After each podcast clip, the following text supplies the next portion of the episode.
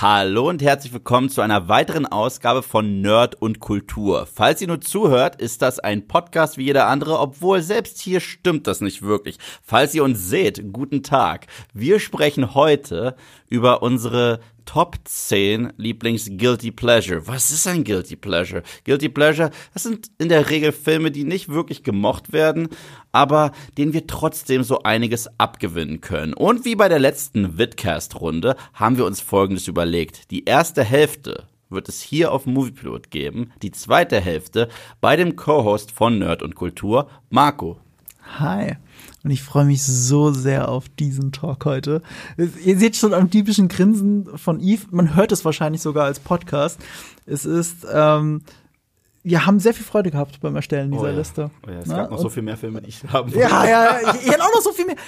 Ich hab, wir haben bei der Aufnahme von der Weihnachtsfilmfolge, was glaube ich, Aha. haben wir auch schon drüber geredet, so Alien Resurrection wäre auch so ein Film, den man mit reinnehmen könnte. Das ist halt immer, das ist immer so, so ein schmaler Grad. Was ist ein Guilty Pleasure oder was nicht? Wie du sagst, es sind eigentlich Filme, die allgemein anerkannt keine guten Filme sind. Mhm. Aber aus irgendwelchen Gründen, aus unterschiedlichen Gründen, sind sie für uns doch. Zumindest ja. Filme, nicht, nicht gute Filme, sondern Filme, die wir gerne sehen. Genau. Das ist ein genau. großer Unterschied. Obwohl es gibt äh, so ein paar Filme auf meiner Liste zum Beispiel, die auch eine gewisse Tradition für mich geworden sind und die auch einen nostalgischen Wert haben. Das bedeutet, wenn man mit einem Film groß geworden ist, dann ist man netter zu ihm. Häufig. Also manchmal, wenn man ihn dann lange nicht gesehen hat und nochmal schaut, aber oh Gott, das mochte ich, als ich jünger war.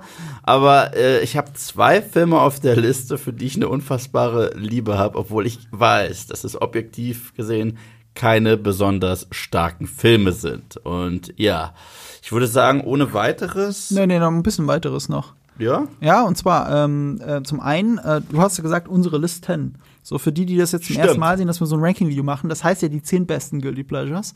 Bevor wir uns streiten und die Köpfe einschlagen gegenseitig, bringt er einfach seine liebsten fünf mit und ich bringe meine liebsten fünf mit. Ja, ja. Äh, und wie gesagt, wir hätten locker eine Top 30 haben können, aber so ein Video oder Videos oder ein Podcast müssen auch irgendwann ein Ende haben.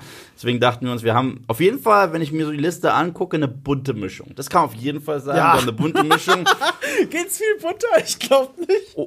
Und ich finde auch, also fast jedes Genre ist vertreten. Ja. Und also ich bin, ich bin verdammt zufrieden mit beiden unserer Listen, muss ich ehrlich gesagt sagen. Also wenn ich mir so angucke, ich bin wirklich sehr zufrieden mit beiden Listen. Die, die lesen sich echt gut. Und was, was du gesagt hast, ähm, interessantes Phänomen, gerade bei unseren beiden ersten Picks für Nummer 5, ja. kann ich schon mal sagen.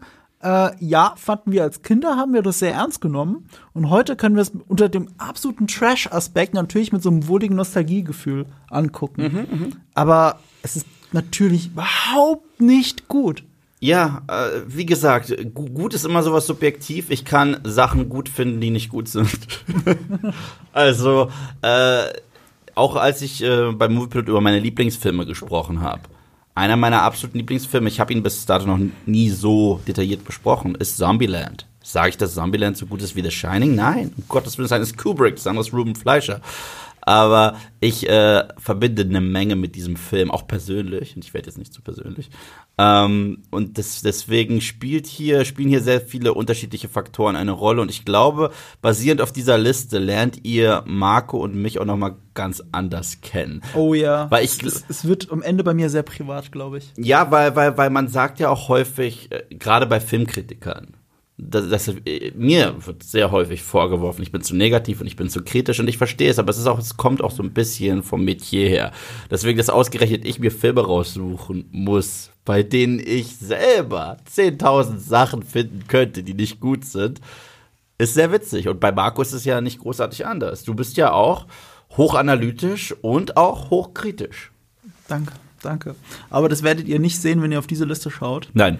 Ähm, ich, ich kann schon mal sagen, mein vorletzter Platz, also da muss ich dann sehr viel über Privates reden. Mhm. Also wenn ihr wissen wollt, wie ich privat so ticke und mit welchen Menschen ich sonst so verkehre, dann, dann werdet ihr das am Ende dieser Liste erfahren. So, und ich, und äh, die letzte, das letzte Disclaimerchen, ich sage mal Disclaimer, wo disclaimt, wir haben überlegt, was ist ein Guilty Pleasure? Ich meine, es gibt Filme wie Demolition Man, den wollte ich persönlich nicht drauf packen, das ist für mich ein wirklich guter Film. Ich finde, der, er weiß ganz genau, was er ist und er ist, hat auch überraschend spannende Kommentare, die heute noch viel interessanter wirken als damals oder Dune von 1984. Da kann man nicht über die lächerlichen äh, Effekte äh, abkichern, weil für die damalige Zeit waren die praktischen Effekte und die Sets wirklich, wirklich gut. So, der Film hat Probleme, aber Guilty Pleasure ist da, finde ich, schon ein bisschen zu hart. Oder? Äh, für Dune? Ja, für Dune. Ich, bin geistig schon bei, bei meinem Privatleben gewesen, bei dem anderen. Oh Gott. Äh, Dune, ähm, ähm, ja, äh, objektiv kein guter Film, aber es ist, er erfüllt mich mit einem wohligen Gefühl. Na, ich habe gesagt, warum ich glaube, dass er nicht in die Guilty Pleasure Liste reingehört. Ist Wie, Dune schon? Dune, findest du? Ja, das habe ich ja geschrieben. Oh, jetzt sehe ich es gerade. Ja, mein Argument ist, dass Dune könnte da reingehören. Ich habe ihn nicht drin, aber das ist kein guter Film. Es ist kein guter Film, aber ich finde gleichzeitig, wenn sich Leute so über Effekte und so weiter lustig machen, das ist bei dem Film nicht fair, weil ich finde für die damalige Zeit gerade die praktischen Effekte und die Opulenz, die ist super. Das heißt, Darum mache ich mir auch nicht lustig. Wir müssen uns trotzdem immer, wir müssen sie immer als alle Liste, auch auf dieser, alle Filme auch auf dieser Liste müssen wir als Produkt ihrer Zeit ansehen. Ja, aber äh, manchmal sind ja die Effekte, die, die geben dem Ganzen nochmal die, die nötige Würze. So, warum man es geil oder eben nicht geil findet. Aber die Frage ist ja, welche Gefühle löst es am Ende genau, aus. Genau. So, und Dune kann ich mit einer zu tiefen Befriedigung und auch Faszination fürs Filmemachen anschauen. Wenn man die ganze Geschichte drumherum weiß. Da kann ich nur auf unseren Dune-Podcast auf Nerd und Kultur mhm. verweisen, wo wir ja stundenlang über Dune reden ja, und ja. über diese Faszination, die Dune äh, äh, auslöst. Umgekehrt haben wir gesagt, sowas wie Demolition Man haben wir erst so, hab ja, ich, klar, ja, hab, hab ich, drauf. Hab ich gerade nee, gesagt. Ich, wir sind schon so durcheinander ja. und so heiß auf die Listen, dass wir uns teilweise nicht mal mehr richtig zuhören. Das passiert ich habe dir nicht zugehört, weil ich bei meinem Privatleben war. ja. Ich war ohne Scheiß bei meinem, ich, ich, das ist so ein Teaser jetzt für meinen Platz zwei. Ja. Aber ich, ich bin gerade mehrere Beziehungen in meinem Kopf durchgegangen. Oh wow. Während du geredet hast. Kein Problem, kein Problem. Aber ich habe erklärt, warum Demolition Man kein äh, Guilty Pleasure ist. Deswegen. Das ist ein zeitloses Meisterwerk. Es ist wirklich, erst recht, er ist jetzt relevanter als damals, meiner ja, Meinung nach. Definitiv, definitiv, definitiv. Der, der, trifft so sehr unseren Zeitgeist. Aber, aber das ist ein, ich finde, Demolition Man, ohne Witz, Schreibt uns, falls ihr jemals einen Einzelpodcast haben wollt zu Demolition Man, schreibt uns das. Ich habe auch noch, noch nie in meinem Leben eine japanische Toilette benutzt, ohne an die drei Muscheln zu denken. Ja, siehst du, siehst du, und ich weiß bis heute nicht, wie sie funktionieren. Äh, ich weiß aber, ich wenn ahne es ich, wegen, weiß, wegen der japanischen Toilette. Ich weiß aber, wenn ich genügend Beleidigungen habe, brauche ich keine äh, Muscheln, weil dann habe ich gutes Toilettenpapier. So, und bei mir gäbe es definitiv Strafzettel ohne Ende. So. Ähm, wir fangen an mit, äh, willst du mit deiner Nummer 5? Nee, mit, dein, mit deiner 5. Es ist passen grad, auch eh gut zusammen. Die ey. passen super zusammen und ich sag's direkt. Meine Nummer 5 ist für mich persönlich einer der besten Guilty Pleasure Filme da draußen. Und ich sag's ehrlich, objektiv gesehen, ist sein Guilty Pleasure der bessere Guilty Pleasure. Das, sage das, das, das sag ich, sag ich wirklich. Aber ich fange an mit Nummer 5. Es ist ein Film von Paul W.S. Anderson und viele cringen schon zusammen, wenn sie den Namen hören. Äh, Mortal Kombat. Okay, Paul W.S. Anderson. Du hast den Einstieg verkackt. Sorry. Wieso? Du kannst doch nicht über Mortal Kombat reden und dann nicht Mortal Kombat. Ja, das habe ich in jedem einzelnen Video schon zu dem Film gemacht. Das war der einzige Grund. Ich habe wirklich jedes Mal. Ihr wisst ja, wie ich zu Mortal Kombat Annihilation stehe. Und ich habe auch diesem Film schon ein Video gewidmet, so vorbereitend auf äh, das Remake, mhm. das wir dieses Jahr bekommen haben. Ähm, okay. Ich bin groß geworden in einem Zeitalter, wo Mortal Kombat so wirklich äh, Schulhofgespräche mhm. ausgelöst hat. Oh, weißt du, wie brutal das ja, ist? Und der reißt ihm das Herz raus und macht das und Fatality und so weiter. Aber ich als Kind immer eher Tekken und Street Fighter gezockt, sag ich ganz ehrlich. Aber ähm, ich hatte ein paar Freunde, die besessen waren von Mortal Kombat. Und dann war der Film da. Und eigentlich lief schon was falsch. Weil wir Kids standen voll auf den Mortal Kombat Film. Und der Film war ja definitiv nicht für Kids, aber irgendwie schon, weil er hatte kein R-Rating. Und Mortal Kombat ohne R-Rating zu machen, ist eigentlich schon so eine krasse Todsünde. Weil das Spiel hat sich wirklich auf die Fahne geschrieben, wir sind das brutalste auf der Welt. Das ist so mein Kriterium auch bei Venom, dem Film. Er gibt alle zwei Sekunden an, dass er Menschen frisst, aber dann sehen wir das ja gar nicht. Und das ist doch total lahm. Mortal Kombat macht irgendwas für mich. Okay, erstmal, er hat es sehr richtig gesagt oder gesungen oder gebrüllt, nennt es wie ihr wollt. Geflüstert, ehrlich gesagt, ja bitte Ton nicht übersteuert. Ähm, der der, der äh, Theme-Song zu Mortal Kombat legendär. Der, der, der ist großartig, da kann niemand was sagen. Intro ist mega. Ja, mega, mega, mega, mega. Äh, Trash, Guilty Pleasure, hin oder her. Das Die Musik Intro ist super. von Mortal Kombat ist richtig Mm. geil. Das ist eine richtig gute Idee. Und ich hab's vermisst bei der Neuverfilmung. Ja, total. Die haben es einmal kurz angespielt tatsächlich, in einer kurzen Szene, aber so abgeänderten Form. Ich so, traut ihr euch. Dubstep. Genau. Und ähm, ich muss sagen, das ist von all den vielen Videospielverfilmungen da draußen. Videospielverfilmungen im Gesamten sind ja häufig nicht gut. Also, oder kurz gesagt schlecht. Mhm. Und das ist ein Film, der die Handlung eigentlich ganz gut einfängt und sie zumindest filmwürdig macht. Ist es ein guter Film? Nein. Die Charaktere sind super flach geschrieben. Ich meine, wir haben hier Luke Kang, das ist halt der Auserwählte, das ist unser Luke Skywalker, der halt einfach der Auserwählte ist, weil ist er, anstatt den, den ganzen Background. Aber okay, wir kaufen es ihm ab und er hat halt auch irgendwie noch ein Hühnchen zu rupfen mit dem Bad Guy. Da haben wir Sonya Blade, klassische Rachegeschichte. Und wir haben Johnny Cage, das ist Han Solo, der halt einen Spruch nach dem anderen raushaut. Und die drei werden einfach auf ein Boot gelockt und da erfahren sie, okay, Götter und sowas gibt's einfach. Und ihre Reaktion ist, ach so. so, aber, aber, aber, das ist halt so. Und, und trotzdem die Sets, die Kostüme, ich liebe es. Ein paar Kampfchoreografien sind Mist, ein paar sind grandios, also gerade Reptile versus Liu Kang. Und jetzt kommen wir zu den zwei Scene-Stile dieses Filmes, bevor ich zu lange über diesen Streifen spreche. Nee, du kannst nicht zu lange über Mortal Kombat reden. Zum einen hätten wir da den, ich vergesse, ich kann auch seinen Namen nie aussprechen, aber den Typen, der Shang Tsung spielt, er ist das Beste im Film. Mit Abstand. Er ist so gut in der Rolle. Er hat den Spaß seines Lebens, er nimmt die Rolle überraschend ernst. Also er spielt sie nicht wie in einem Trash-Film, er mhm. spielt sie gut. Und er ist ja so beliebt auch in der Mortal Kombat Community geworden und ich bin kein Gamer mehr, aber ich weiß, dass sie den Schauspieler benutzen, um dem Charakter jetzt in den Games die Stimme zu leihen. Und dass, sie, und dass sie den Charakter sogar modellieren, dass er ihm im Gesicht ähnlicher sieht. Und das ist echt krass. Geil. Ja, das ist wirklich krass. Das hat auch, das hat auch tatsächlich der Schauspieler geschafft, der Kano gespielt hat im originalen Film. Der ist ja viel zu früh von uns gegangen. Und äh, nach dem Film musste Kano so aussehen wie äh, in dem Film.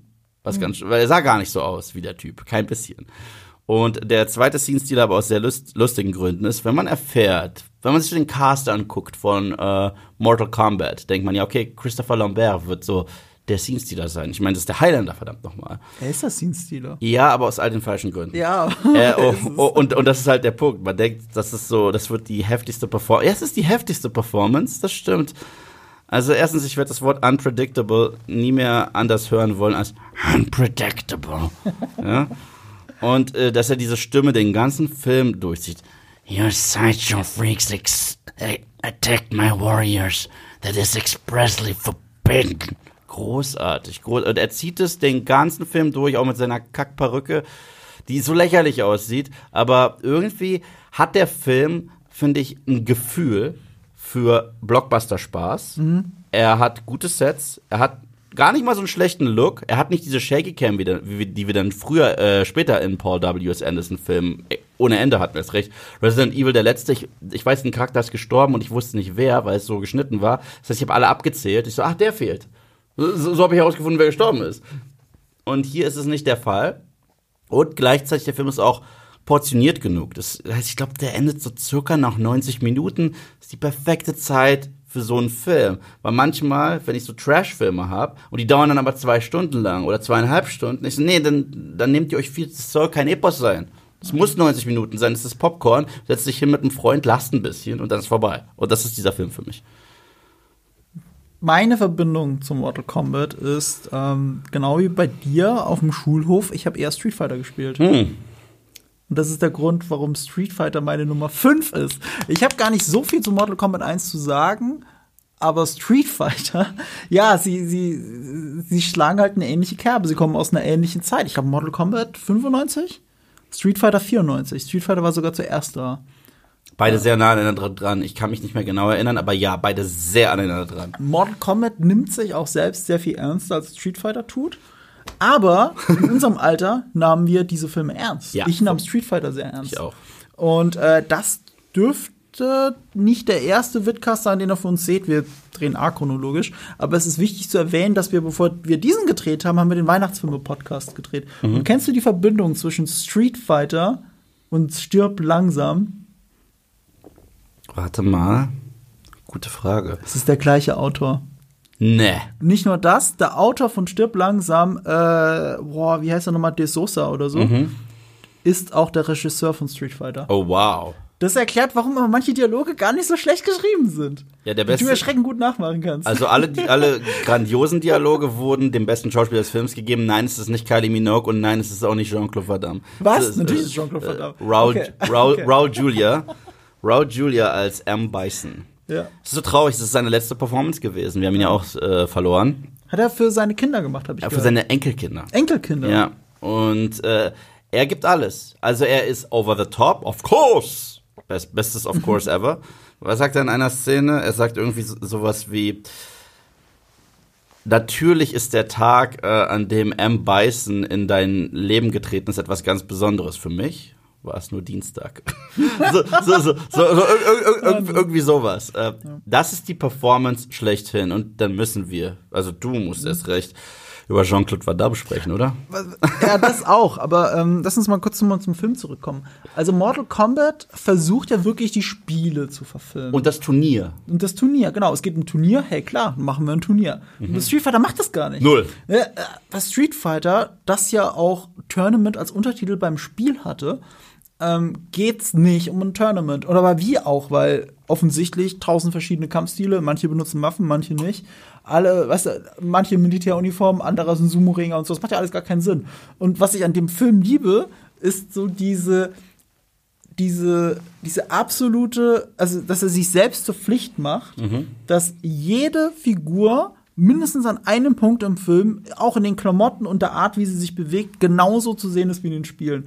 Egal wie dumm konstruiert das ist. Am besten ist es am Ende. Also ich glaube, der letzte Freeze-Frame, der ja so ein bisschen Breakfast Club-mäßig ist, Ja. da springen alle in ihren äh, Siegerposen äh, aus Ja, den Games, ja, weil normalerweise war das ja so, wenn Chun-Li gewinnt, macht sie oder irgendwie so und das machen die da alle und parallel macht der eine seinen Salto und äh, es ergibt überhaupt keinen Sinn, aber wenn du das Game gespielt hast, sagst du, ah, ich erkenne das.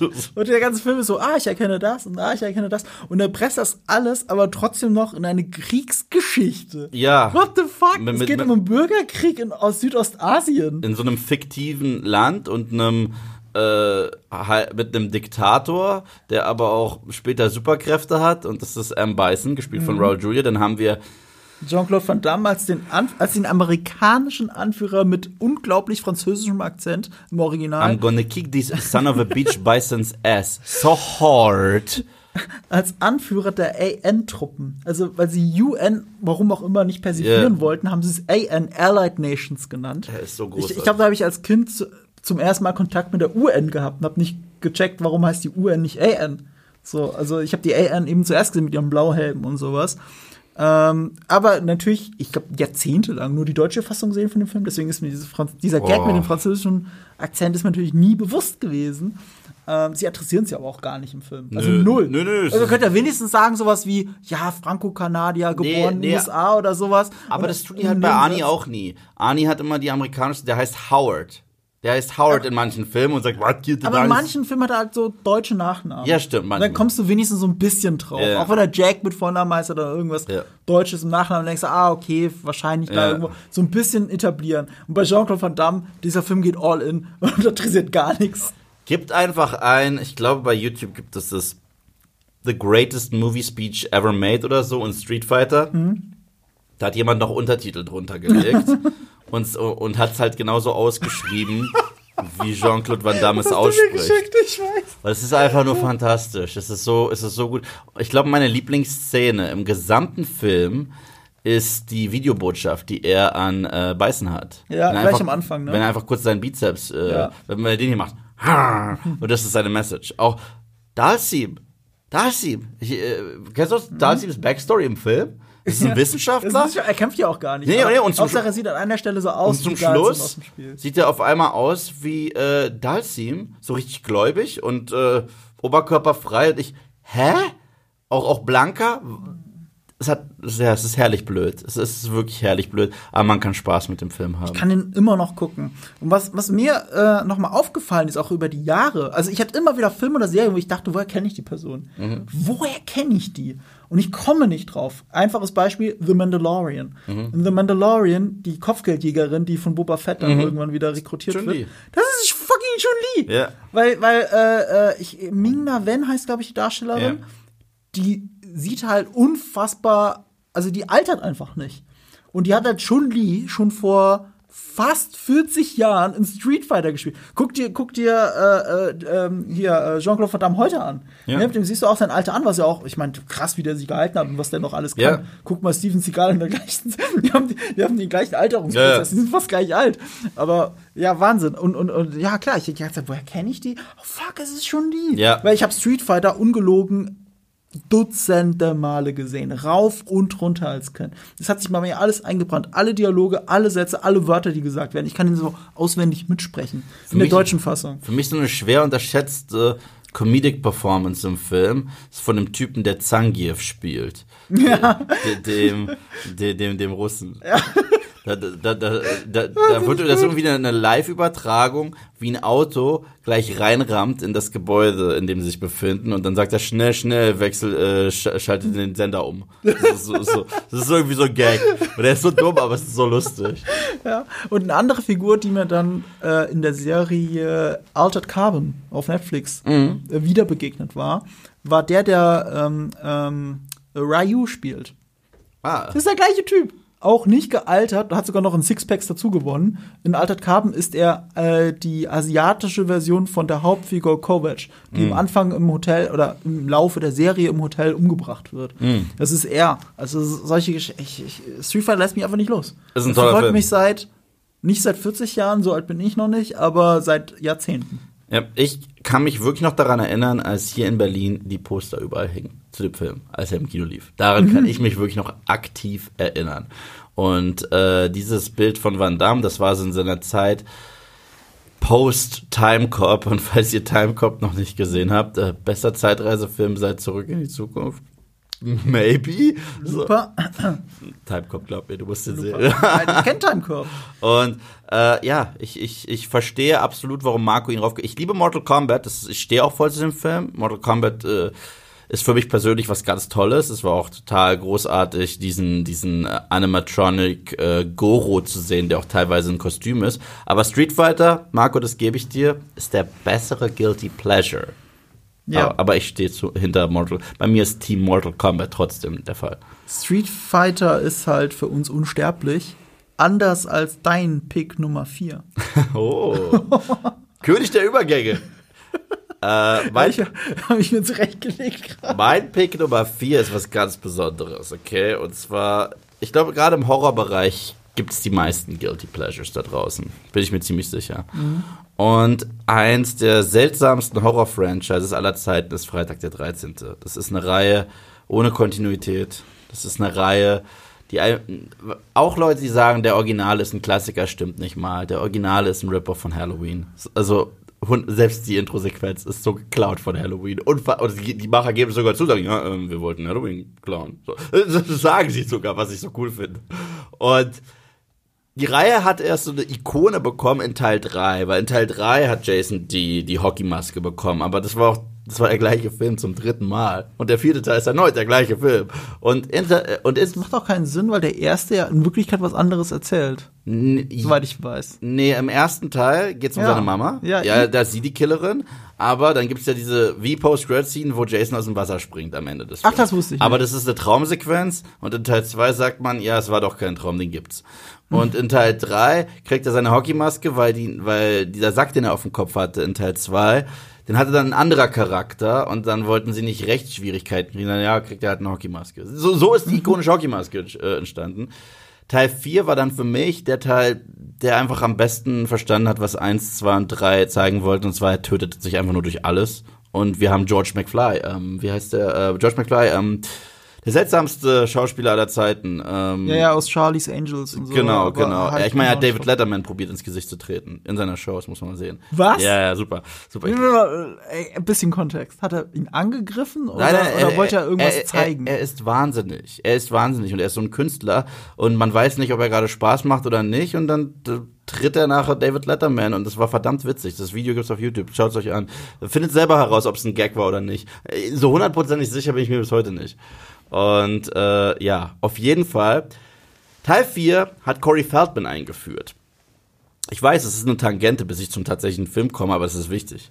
Äh, und zwar als Tommy Jarvis. Das war der kleine Junge, der Jason gekillt hat. Jason wurde umgebracht, da noch von einem Kind. Ja? Und dann war Jason tot. Und eigentlich ist damit das Franchise zu Ende, weil Teil 4 heißt The Final Chapter. Wir wissen alle, dass es dabei nicht bleibt. Es gibt zwölf Filme davon. Und es gibt zwei Filme, die das Wort Final im Titel haben. Warte mal, war dann Jason X wirklich der zehnte? Äh, ja, Jason X war der zehnte. Tatsächlich, okay. Und, äh, und danach gab es noch Freddy vs. Jason und danach gab es noch Ja. das Remake. Und das in Space war Das- der X oder war Jason X ist in Space, ja. Ja, genau, der Jason war in X ist in Space. Space. Das war der erste, den ich gesehen Der ist habe. super. Der, der, ist, der, ist, der ist sehr oft wert für diese Liste. Und, äh, okay.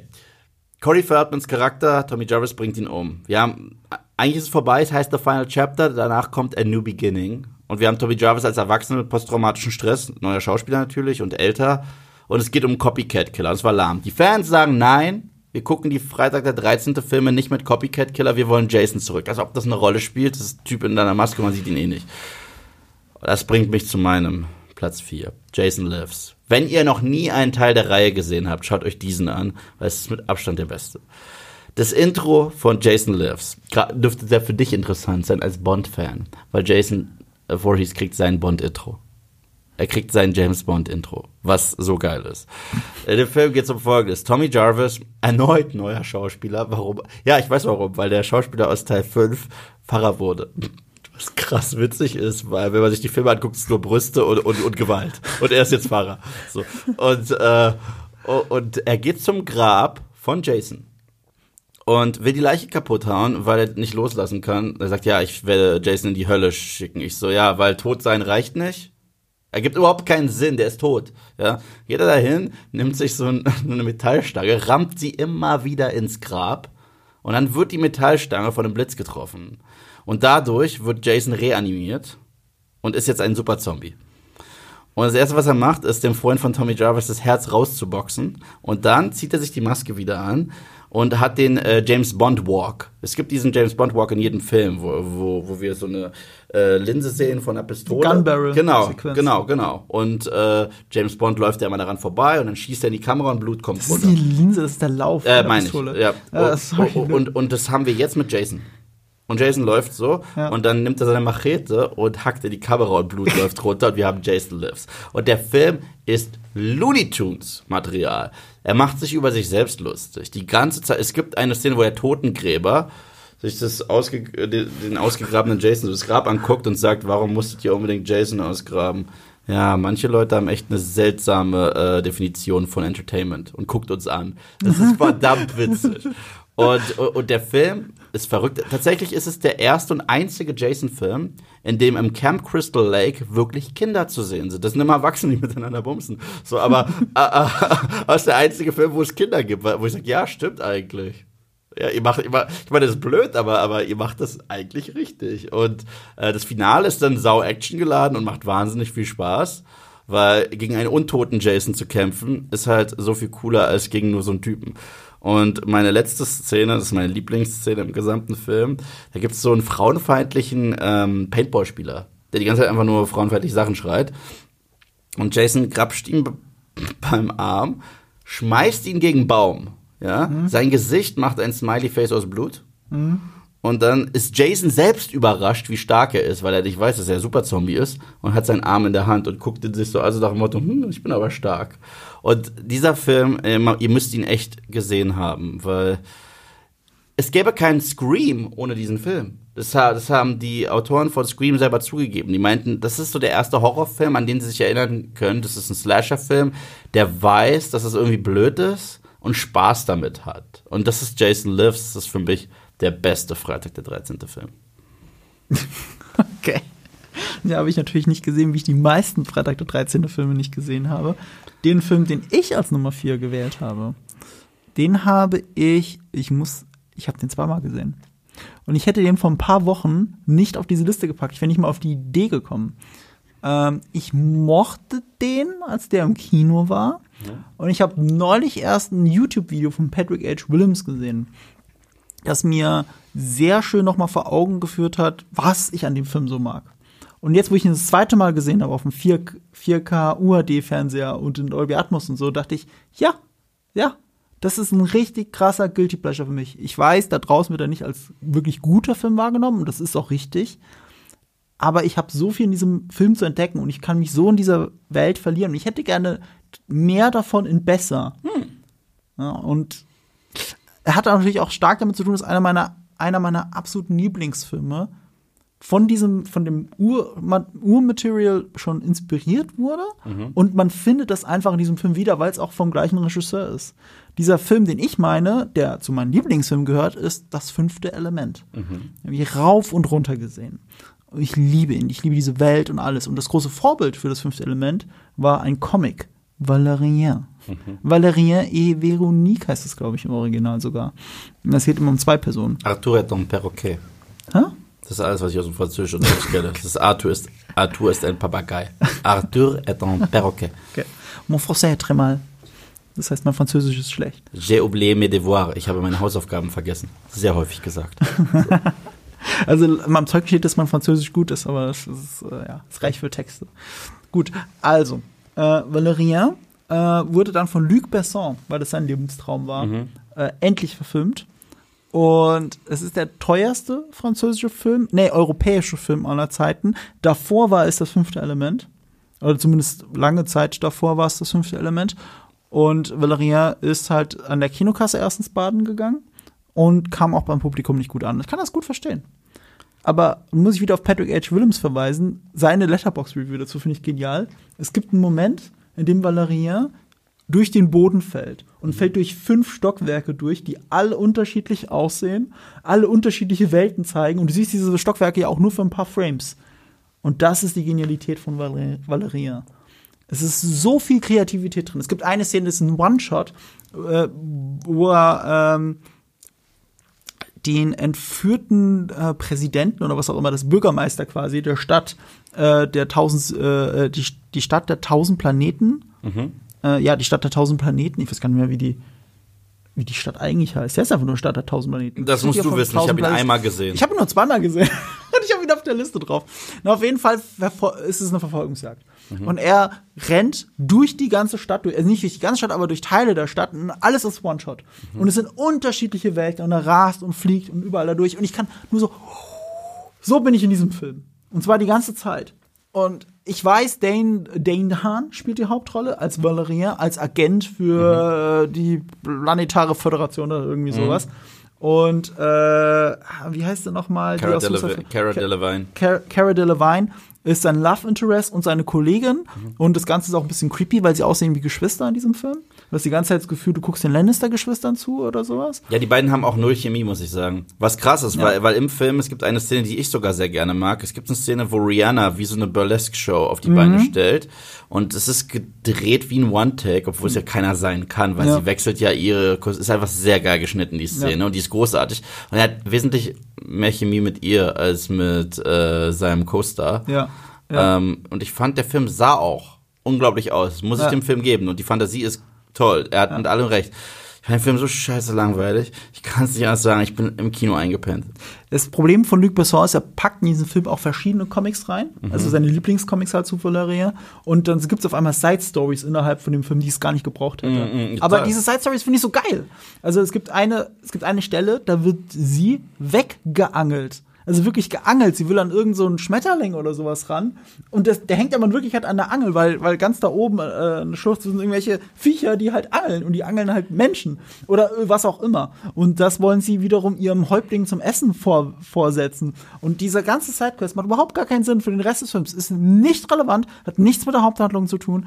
Aber sie ist so fantasievoll und verirrt sich so darin. Ich sehe das Ganze so wie eine Aneinanderreihung von äh, Futurama-Folgen. Das, das ergibt Sinn, weil, weil ich probiere jetzt gerade krampfhaft in meinem Kopf zu rekonstruieren, wie dieser Film ausgegangen ist und was er mir eigentlich sagen wollte und was nochmal so die Bedeutung. Ich habe keine Ahnung mehr. Wir wirklich nicht mehr, weil, weil er hat recht, es passiert so viel Zeugs es passiert so viel Zeug, dann gibt's diese Kreatur, dann gibt's das Abenteuer und dann sind wir mal kurz in so einem Krieg gegen seltsame Viecher und dann haben wir diese Rihanna, ich weiß nicht, Rihanna war auch ein außerirdisches, weiß ich nicht eigentlich wie so ein Blob in, im wahren Leben, in ihrer Warngestalt, ich weiß, ich habe ja. schon keine Ahnung mehr. Ja, ja, und, war ein Blob. Und, und, äh, und deswegen, äh, das war leider nicht meins. Ich wollte ihn mögen. Ich bin mit Sebastian reingegangen ins Kino ich bin so hart eingepennt irgendwann. Es war aber auch schon spät, Fairness halber. Und deswegen habe ich auch nie eine Review zum Film veröffentlicht, weil mir halt viel zu viel davon entgangen ist, weil ich irgendwann äh, wenn mich, äh, das ist immer meine Bewährungsprobe im Kino tatsächlich. Wenn ich müde ins Kino gehe und ich trotzdem wach bleibe, ist es äh, in der Tat ein guter Film. Wenn ich sage, okay, ich halte es nicht aus, dann. Es ist kein guter Film, es ist ein Guilty Pleasure. Ja. Und das habe ich gerade noch mal gemerkt, als ich ihn jetzt noch mal gesehen habe, wie krass fantasievoll schön der ist. Die, die Anfangssequenz zum Beispiel spielt in einem Markt. Mhm. Auf, äh, irgendwo mitten in der Wüste. Aber da ist eigentlich nichts. Was da ist, ist, ist ein Markt in einer anderen Dimension. Du ziehst dann VR-Brillen da auf, die Touristen. Stimmt, stimmt, stimmt. Und dann stimmt, sind sie in dieser anderen Dimension. Ja, und, und können sich da umgucken und Sachen einkaufen und mitnehmen. Und die eigentliche Welt sieht so ein bisschen aus wie Tatooine. Ja. So ein bisschen. Absolut. Ne? Und das ja. alles dort, um, um eine Übergabe zu machen. Ja, ja, äh, ja. Ist auch ein bisschen Agentenspektakel, schwebt da mal mit rein. Du merkst einfach, wie viel von der Ursprungsgeschichte Valérien später das fünfte Element beeinflusst hat. Ja. ja. Und das fünfte Element ist natürlich der tausendmal bessere Film. Das fünfte Element liebe ich auch. Ich liebe den. Den liebe ich auch. Aber es gibt ja ein mini, mini Crossover. Es gibt diese außerirdischen Wesen. Ach, ich dachte, darauf willst du hinaus. Es gibt ein mini Nee. Crossover-Teil, ein Easter Egg zu fünfte Element. Nee, ist es am Anfang gleich, Ja. wenn Major Tom kommt, auch, ist auch eine tolle Sequenz, in der die verschiedenen Alienrassen. Ja, und eine Alienrasse ist die. Die sieht so ähnlich nee, aus. nee, ist sind, nee, sind sie genau. Sind Was? Sie, ja, es gibt eine Welche? Szene, wo diese, wie heißen diese langsamen Ja, die so langsam laufen. Genau. Nee, die sehen nur so ähnlich aus. Sicher? Du merkst, du merkst, okay, eindeutig gleiche Designs und so, aber es sind nicht genau Okay, dieselben. wow, ich dachte mal, das wären Es sie. sind nicht genau. Nee, also Bewegung ja, Kostüm auch, auch, auch liebevoll, weil äh, vieles, äh, natürlich ist so vieles in diesem Film CGI, aber auch so vieles sind schöne, echte Sets, schöne Kostüme, äh, Puppen, äh, bestimmt auch zu wenig. Also Luc Besson hat sich da einfach zu sehr auch ausgetobt, muss man auch sagen. Ne? Wenn du sowas hast wie das fünfte Element, da, da, muss, da muss er sich beschränken, da muss er, da muss er wissen, was er da tut. Und ich meine nicht, dass er nicht weiß, was er tut, aber äh, ja, er ist künstlerisch eingeschränkt und manchmal hilft es ja, um, um einen Film besser zu machen tatsächlich, auch Mhm. um Storytelling, was ist wirklich wichtig und was nicht. Und du merkst bei Valérien, wie bei diesen Sidequests, das ist nicht wichtig für einen Film, er kriegt es nicht auf die Reihe, Mhm. aber ich kann mich in dieser Welt verlieren und welche Filme auf dieser Welt schaffen das schon? Ja. Und deswegen Guilty Pleasure, absoluter Guilty Pleasure Film für mich. Das, ist, das klingt ja geradezu, als wenn man nach diesem Film schreien würde, was mich zu meinem nächsten. was mich zu meinem nächsten. Wann sind wir gut mit unseren Übergängen? Wir sollten manche Übergänge dann doch lassen. Ja. Ähm, wir kommen zu meinem Platz 3 und erneut bin ich im Horrorbereich gelandet. Ihr wisst es vielleicht schon, je nachdem, wann wir diesen Podcast veröffentlichen, ist halt die große Frage. Wahrscheinlich nach dem Halloween. nach dem Halloween-Podcast, dann ist es super. Dann wisst ihr ja bereits, dass ich eine große Liebe für Scream habe. Und ich, ehrlich gesagt, mag ich die komplette Reihe. Es gibt Filme, die besser sind als andere, aber Scream ist was ganz Besonderes. Es war dieser Mix aus Wes Craven und wenn ich mich nicht irre, ist der Autor von Scream 1, Scream 2 und auch Scream 4 Kevin Williamson. Und ich meine, er kehrt zurück für Scream 5. Scream 3 ist der einzige, der nicht von ihm geschrieben wurde. Das merkt man. Das merkt man. nee, nach deiner Logik Scream 4 auch nicht. Nee, Scream 4 wurde. Du hast doch gerade gesagt, eine Cat Nee, für Scream, nee, Scream Scream 5 5 zurück. Ach so, ja, nee, wieder zurück, wieder zurück, weil es gab jetzt eine lange, lange Pause. Ja, aber dann hat er ja 4 auch. ja, genau. Ah, Scream okay. 1, Scream 2, Scream 4. Du musst, du musst mir da helfen, weil wie ihr im Halloween-Podcast seht und hört, ähm, Bist du ein ich Scream- Scream-Analphabet? ja, Analphabet. Ja, genau. Ich Nee, kenne Scre- Scream nur von Scary Movie. Ja, nee, also Wes Craven hat Regie geführt bei allen vier äh, und Kevin Williamson, soweit, also ich meine, er hat 1, 2 und 4 geschrieben und wird auch wieder 5 schreiben. 3 wurde nicht von ihm geschrieben und man merkt's. 3 ist dieser eine Film, ist ganz witzig, dass er Scary Movie angesprochen hat. 3 fühlt sich an wie Scary Movie und das ist das Problem. Ähm, Scream war immer Meta. Scream war aber nie eine straight-up Comedy. Nie. Es gab Witze und er ist clever. Die sind, die sind generell clever. Bei Scream 3 haben sie echt übers Ziel geschossen. Und deswegen wird dieser Film häufig durch den Kakao gezogen, weil er lächerlich ist. Und das ist er in vieler Hinsicht. Der Film fängt an und Ghostface. Ghostface hat ein Gerät, das wir nicht mal jetzt haben in 2021. Und ich glaube, dieser Film kam 2003 oder so in die Kinos oder 2001, ist schon länger her, ja. Und er kann jetzt jede Stimme perfekt nachmachen. Ich Was? weiß nicht, ich weiß nicht wie. Er hat, er hat, ein, er hat ein super krasses äh, Device. Er hat ein äh, Device dafür. Also, also ein Gerät. Weil, weil normalerweise hat er diese Voicebox, die uns einfach diese Ghostface-Stimme Mhm. Ja. gibt. Und das, die, die verzerrt sie und er hört sich halt jedes Mal an wie Ghostface. Aber jetzt kann er jeden nachmachen. Okay? Und das ist komplett blöd. Äh, und äh, so lockt er halt auch Leute in den Fall. Das heißt, wenn dich dein bester Freund anruft, ist das vielleicht schon Ghostface. Das ist komplett sinnlos, das ergibt null Sinn in diesem Film. Der Film ist überraschend blutlos, weil damals hatten wir die gleichen Gespräche, die wir heute haben wegen Joker. Oh, was sollen wir zeigen in Film? Ist das überhaupt okay? Und so weiter. Mhm. Deswegen war dieser Film sehr, sehr blutlos. Waren die anderen R-rated? Oh ja, also Scream 4 hat geradezu geschrien, we're back, baby. Mhm. Wenn du dir den, den Tatort äh, anschaust, nach dem ersten richtigen, richtigen Mord in Scream 4, sieht es aus, als wenn jemand mit einer Kettensäge durchgegangen wäre. Heftig. Und ich glaube, das war auch die Aussage, so, weil Scream 3 war so, hm, können wir nicht sagen. Scream 3 könnte eigentlich ein PG-Rating kriegen, wirklich. Und äh, als wäre das nicht genug, geht dieser Film auch zu weit, was, was, was äh, Sidney Prescott angeht. Sie hat Albträume von ihrer toten Mutter, die ihr im Schlaf erscheint. Das war nie der Fall. Etwas derartiges gab es nie im Scream-Universum. Und Jay und Silent Bob haben ein Cameo. Ich was? Rede, ich rede nicht von Jason Mewes und Kevin Smith. Ich rede so. von. Nein, nein, ich rede von Jay und Silent Bob. Jason Mewes spielt Jay im Film. Ja. Kevin Smith spielt Silent Bob im Film. Jay und Silent Bob äh, tauchen auf. Nicht Kevin Smith, Silent Bob taucht auf in diesem Film und sie reißen einen Gag, einen Jay und Silent Bob Gag. Und es ist einfach nur passiert, weil im gleichen Jahr Jay und Silent Bob Strike Back rauskam oder ein Jahr später oder vorher. Und Wes Craven und er haben sich einen Gag erlaubt, weil die beiden sind ja am Set von so einer Verarsche von Scream in Jay und Silent Bob. Und dann dachte Wes Craven, ach, kommt doch zu meinem Film. Umgekehrt funktioniert das nicht. Null. Nicht, nicht in Scream, da kannst du nicht Jay und Silent Bob rumlaufen lassen. So, ja. Und trotzdem mag ich den Film aus unterschiedlichen Gründen. Es ist der, der lahmste Killer von allen Killern, die wir je hatten bei, bei, bei Scream, weil das musst du wissen. Jeder äh, Scream-Film ist eine Whodunit. Ja. Also Ghostface ist nicht übernatürlich. Das bedeutet, äh, jeder Film muss einen neuen Ghostface haben. Ja. Und es ist nie, dass einer zurückkehrt und sagt, ich war doch nicht tot. Nee, die sind, die sind ziemlich tot. Sie sorgen dafür, dass die sehr, sehr tot sind. Und dieser Film hat den lahmsten Ghostface-Reveal ever. Als ich das damals schon gesehen habe, ich so, das ist nicht nur scheiße, es retconnt Teil, Teil 1. Das macht keinen Sinn. Und jetzt aber, warum ich ihn mag. Weil er so herrlich bescheuert ist und, und die bescheuerte Natur dieses Films wirklich geradezu einnimmt, okay?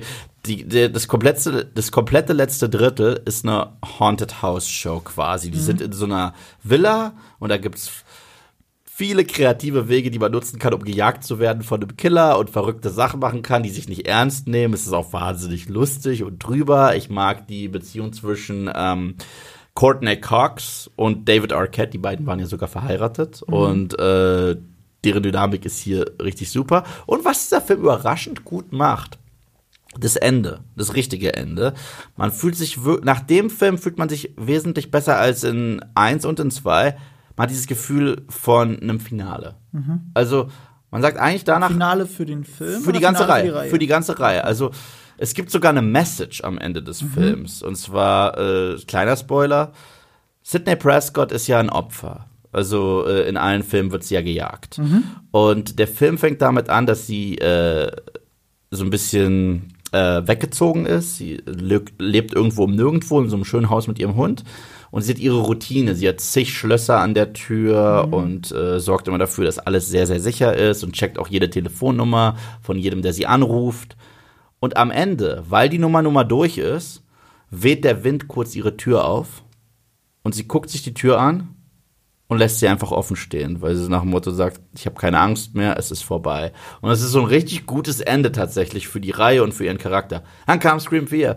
Aber wie, wie kann das sein, wenn jedes Mal stirbt der Killer. Es ist jedes Mal neuer Killer. Ein anderer, es ist jedes Mal neuer. Kann sich dann sicher sein, dass es nicht wieder passiert. Ach so, weil eigentlich, wenn du diesen Film anguckst, sind eigentlich alle Optionen, die es noch irgendwie geben könnte, mit jemand, der, der noch ein Hühnchen mit ihr zu rupfen hat. Und selbst den okay. haben sie sich so hart aus dem Arsch gezogen. so, äh, sind eigentlich erschöpft. Deswegen, ich mag Teil 4, ist, ist der bessere Film, sagen alle. Teil mhm. 4 ist wirklich ein guter Scream-Film. Mhm. Nur der Killer ist lahm. Weil du, ich weiß, Scream 5 kommt und du, du kannst mir keinen guten Killer mehr erklären nach, äh, nach 1 und 2. Ging eigentlich nicht mehr. Und äh, alles andere ist cool bei Teil 4. Teil 3 muss man halt drauf stehen. Wenn man, wenn man sagt, okay, Scream ist mir zu gruselig und ich möchte eher die spaßige Version von Scream, aber äh, Scary Movie ist mir zu blöd, dann ist Scream 3 genau die Mitte. So, Scream 3 ist blöd, weiß, dass er blöd ist, übertreibt das aber ein bisschen mit dem Rumgeblödel.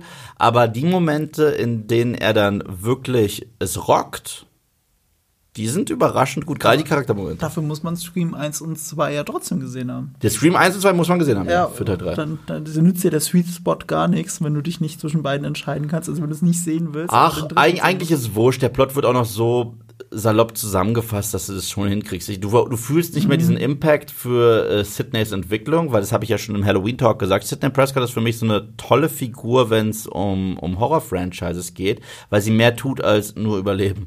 So, äh, weil, weil in den meisten Horrorfilmen hast du halt Leute, deren Aufgabe ist es halt Mhm. nur zu überleben und das war's.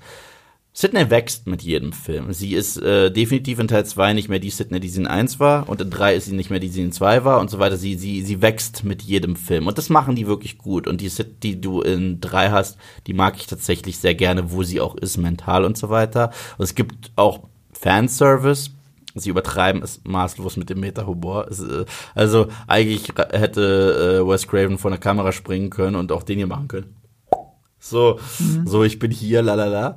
Aber äh, als Guilty Pleasure, als spaßiger Film, ich kenne jemanden, der sagt, genau das wollte ich in Scream 1 und 2 sehen. Das ist genau das Blöde, das ich in 1 und 2 sehen wollte. Und ich kann nie dagegen argumentieren. Ich so, okay, dann willst du mehr diese Seite von den Scream-Filmen haben. Und das verstehe ich. Weil Scream ist halt beides. Scream ist äh, ein Slasher-Film, Scream, Scream ist ein Whodunit. Irgendwo ist es eine Charakterstory, aber es ist halt auch Meta und lustig.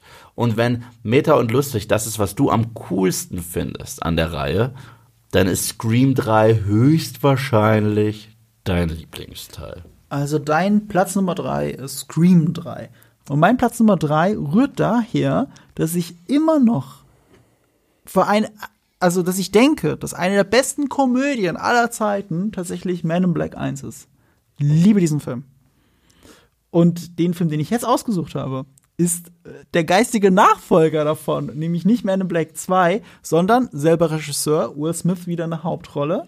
Deswegen geistiger Nachfolger. Die Idee war ja auch ähnlich, sieht man ja auch. Beruht beides auf dem Comic, glaube ich sogar. Nee, Quatsch. Wild Wild West, jetzt schon gespoilert. Wild West beruht auf einer Fernsehserie. Und Man in Black 1 beruht auf einem Comic tatsächlich. Und auch einer alten Serie. Ich glaube noch eine alte Serie dazu. Yeah. Die Zeichentrickserie kenne ich, aber die kam Achso, nach die gab später. Nein, nein, ich meine noch so richtig, richtig retro gab es auch was. Was? Echt? Ja, meine ich schon, ja. Bei Man in Black? Glaube ich schon. Okay, das höre ich zum ersten Mal. Äh, ihr könnt das da draußen dann zu Hause äh, schnell nachprüfen. Bei mir geht's um Wild Wild West. Und Wild Wild West ist, hat nicht nur einen ziemlich geilen Song, auch besser als bei Man in Black tatsächlich. Ich finde ihn wirklich besser. Ja. Ich lieb, ich finde den Song richtig Drew geil. Hill hatte eine Phase in den frühen 2000ern. Ich hatte jedes Album, die haben auch den Soundtrack gemacht zu dem ersten Rush Hour Film. Ja. How deep is your love for me? Darf ich zu Wort singen? Ohne dass es äh, jetzt, jetzt geclaimt wird, aber ja. Und sie haben Wild Wild West zusammen mit Will Smith gemacht. Und Ja. das Video allein war schon fantastisch. Ja, ich finde das- finde den Song echt gut. Aber ich mag halt den Film. Ich mag diesen Barry Sonnenfeld, so heißt der Regisseur, den Barry Sonnenfeld Humor, der hier krass auf die Spitze getrieben wird, wirklich an der Grenze des Erträglichen, das ist mir klar. Er zusammen mit äh, Kevin Klein, ich finde das einfach witzig.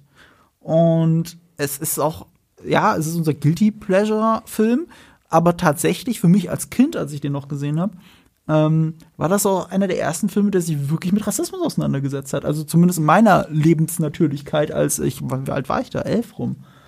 Äh, nee, warte, ein bisschen älter, aber nicht viel älter. Und für mich war das dann tatsächlich ein, ein, äh, ein Thema, das ich so in einem unterhaltsamen Film nicht gesehen habe. Ist es super plakativ? Ja, ist es heute, kann man das überhaupt noch gucken? Würde, man's, würde man heute auf jeden Fall nicht mehr so machen? Ich finde ihn cool. Ich mag ihn einfach. Ich äh, muss erst mal sagen, Wild Wild West ist nicht der geistige Nachfolger von Men in Black, meiner Meinung nach. Nee, das war die Idee dahinter. Man in Black war mega erfolgreich. Ja, und die haben gedacht, gleiches Team, Will Smith, Barry Ja. Sonnenfeld, äh, auch wieder irgendeine abstruse Vorlage. Und daraus machen wir jetzt einen Sommerblockbuster. Und deswegen ist es der geistige Nachfolger, Ja. so wie Evolution Ja, bei Ghost. ja, ja, deswegen, deswegen für, für mich gibt's äh, drei Filme, auch ne vier jetzt, wo du den noch genannt hast, die sehr gut in die gleiche Kerbe passen. Das ist Men in Black, das ist Ghostbusters, das ist Evolution, das ist Zombieland. Mhm. Das sind alles Filme, in denen diese crazy Welt mit wahnsinnig viel Mythologie ja. überraschend ernst genommen wird. Mhm. Aber der Humor, den es gibt, der kommt nur von den Charakteren meistens, mhm. nur von dem sehr trockenen Humor tatsächlich und den Dialogen untereinander. Und der Fokus ist halt komplett Charakter, ohne dieses Worldbuilding je außer Acht zu lassen. Und das finde ich machen diese Filme richtig super. Ja. Und Wild Wild West habe ich das allererste Mal im Flugzeug gesehen. Da war ich, da, da war er noch relativ neu. Ich habe den auch in, damals schon das erste Mal in OV gesehen. Okay.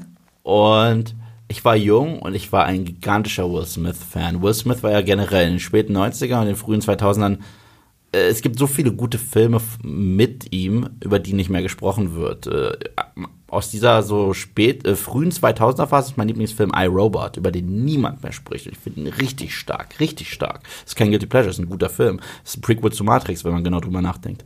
Und wirklich, guck ihn noch mal, guck ihn noch mal. Matrix? Guck ihn dir noch mal an und dann guck den Anima. Aber da kam auch mal, ach so, ja. Ja, und dann guck den Animatrix-Film äh, The Second Renaissance. Es ist okay. fast der, der gleiche Plot. Ja, gut, ja. Und äh, Wild Wild West, ich mochte ihn damals nicht mal wirklich, was halt so schockierend war. Ich fand, Will Smith war wieder cool, weil Will Smith ist Charisma pur und es ist er in jeder Rolle außer After Earth.